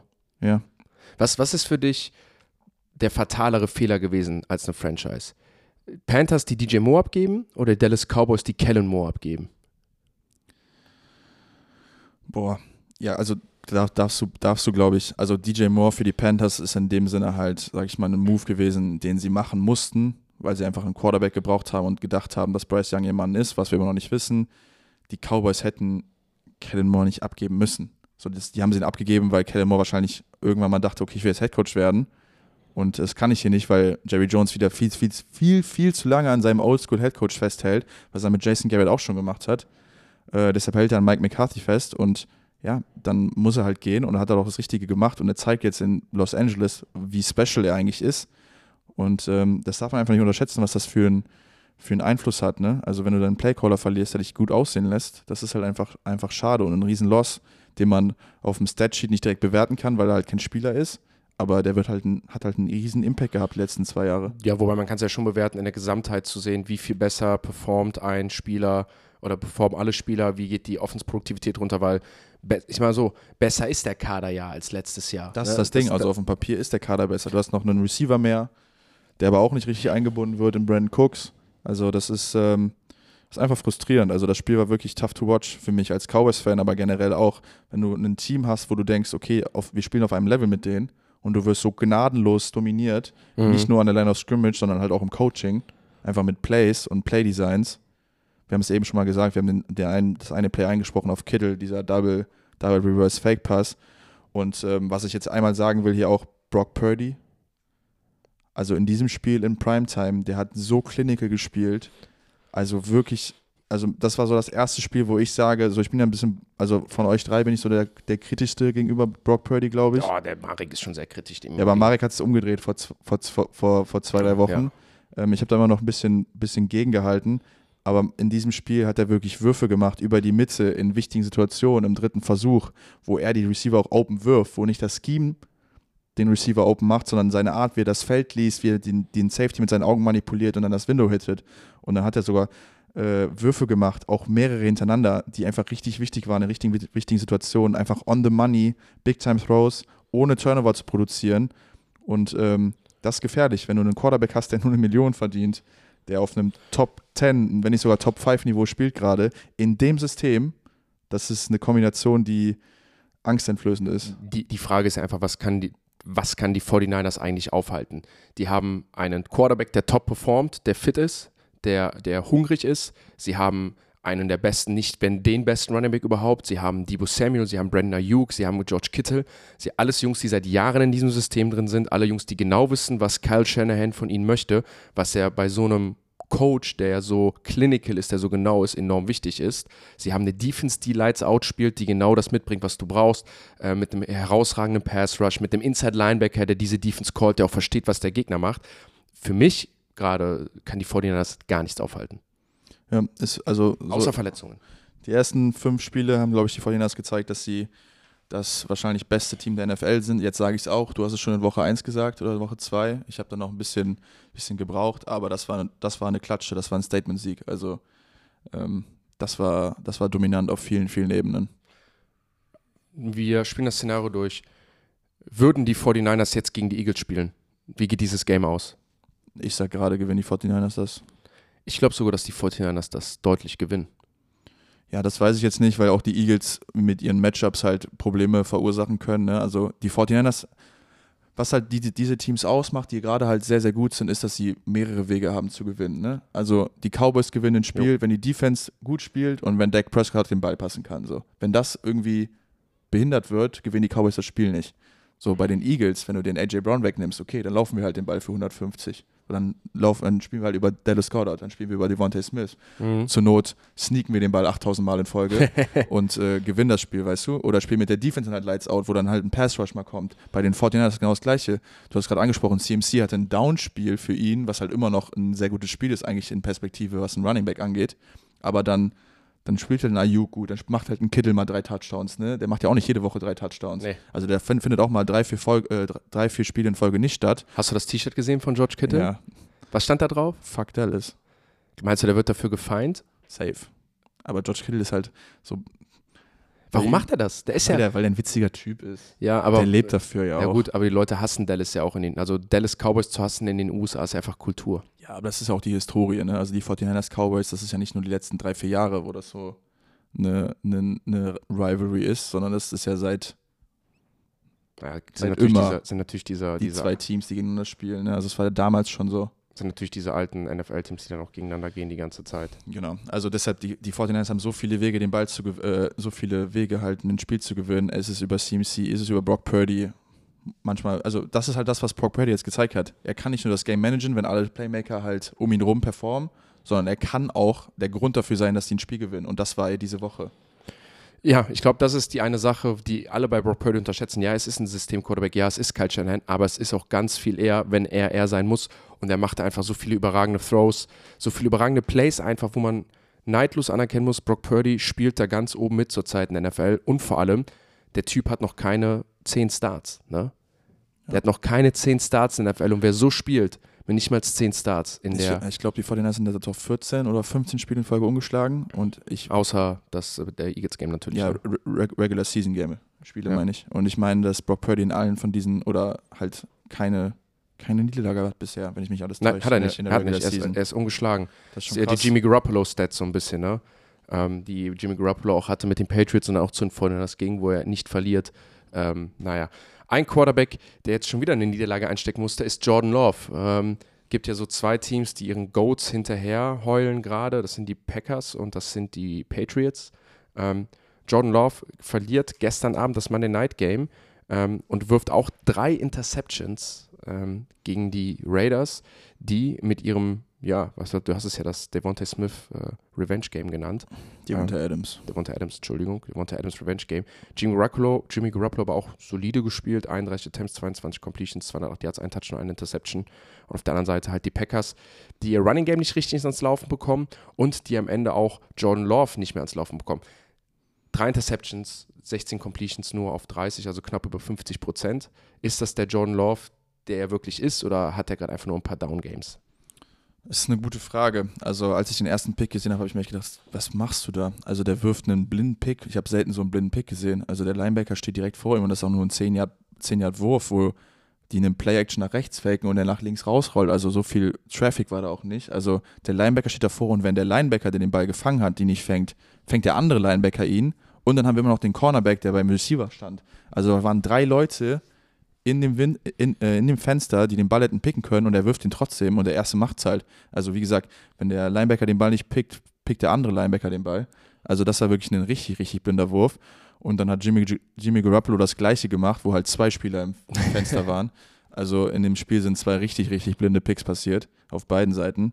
Und ähm, ja, dann haben die Packers am Ende einfach, weiß ich nicht, auch viel liegen lassen. Auch der letzte Pick, den, den, äh, den Love wirft. Oh, ja.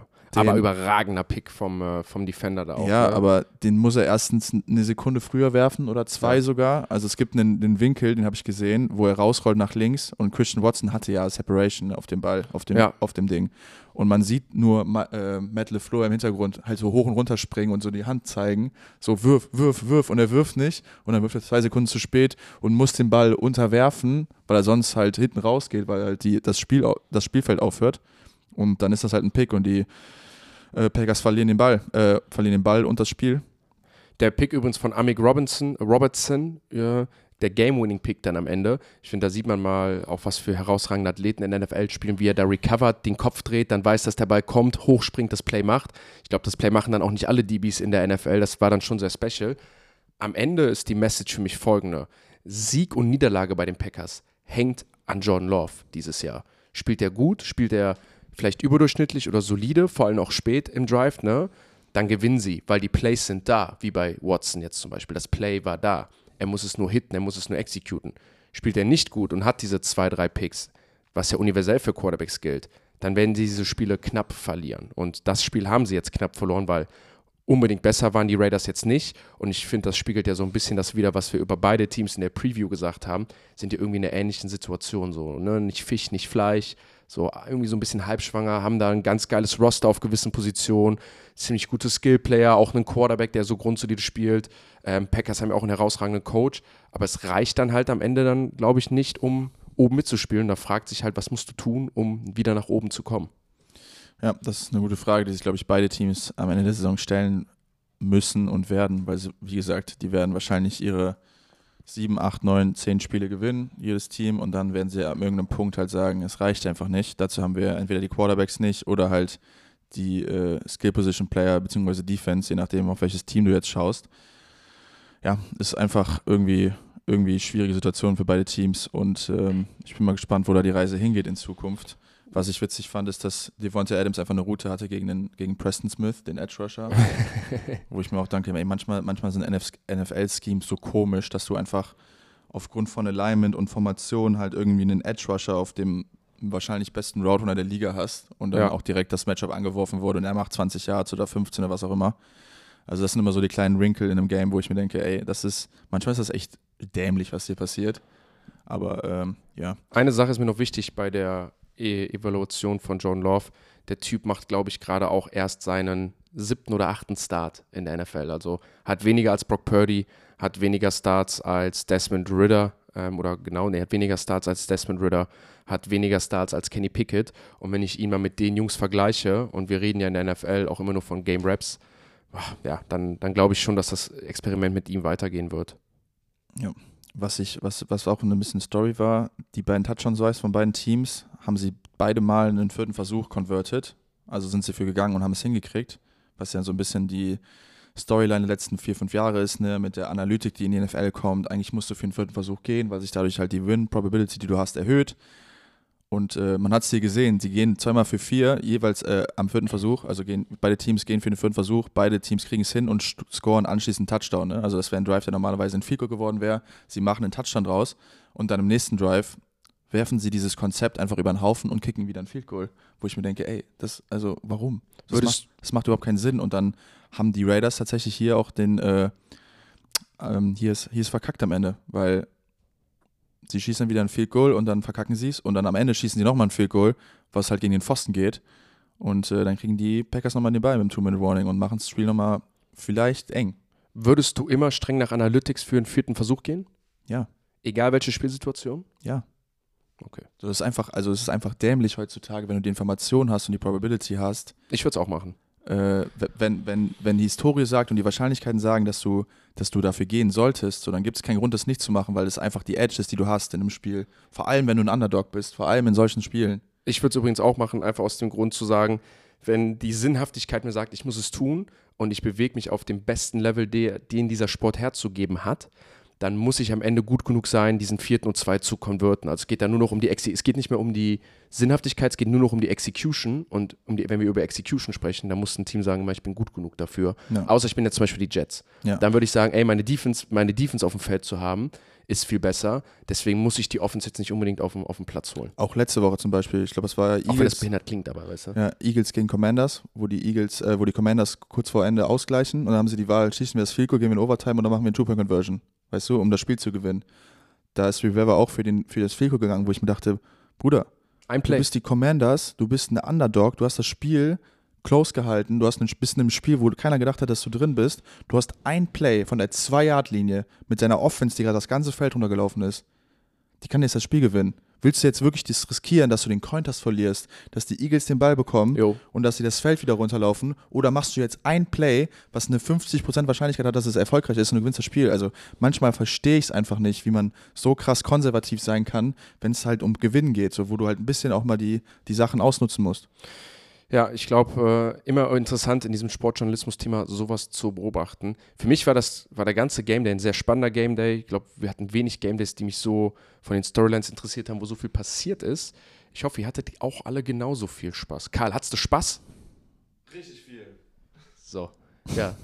Das war's mit der Review-Folge von Woche 5. Freitag geht es weiter mit der Preview zu Woche 6 und natürlich auch mit dem äh, Review zum Thursday Night Football Game. Da hört ihr es nämlich direkt äh, detailliert eine Analyse. Ja, das war's von uns und wir hören uns das nächste Mal bei Fokus. Fokus. Football.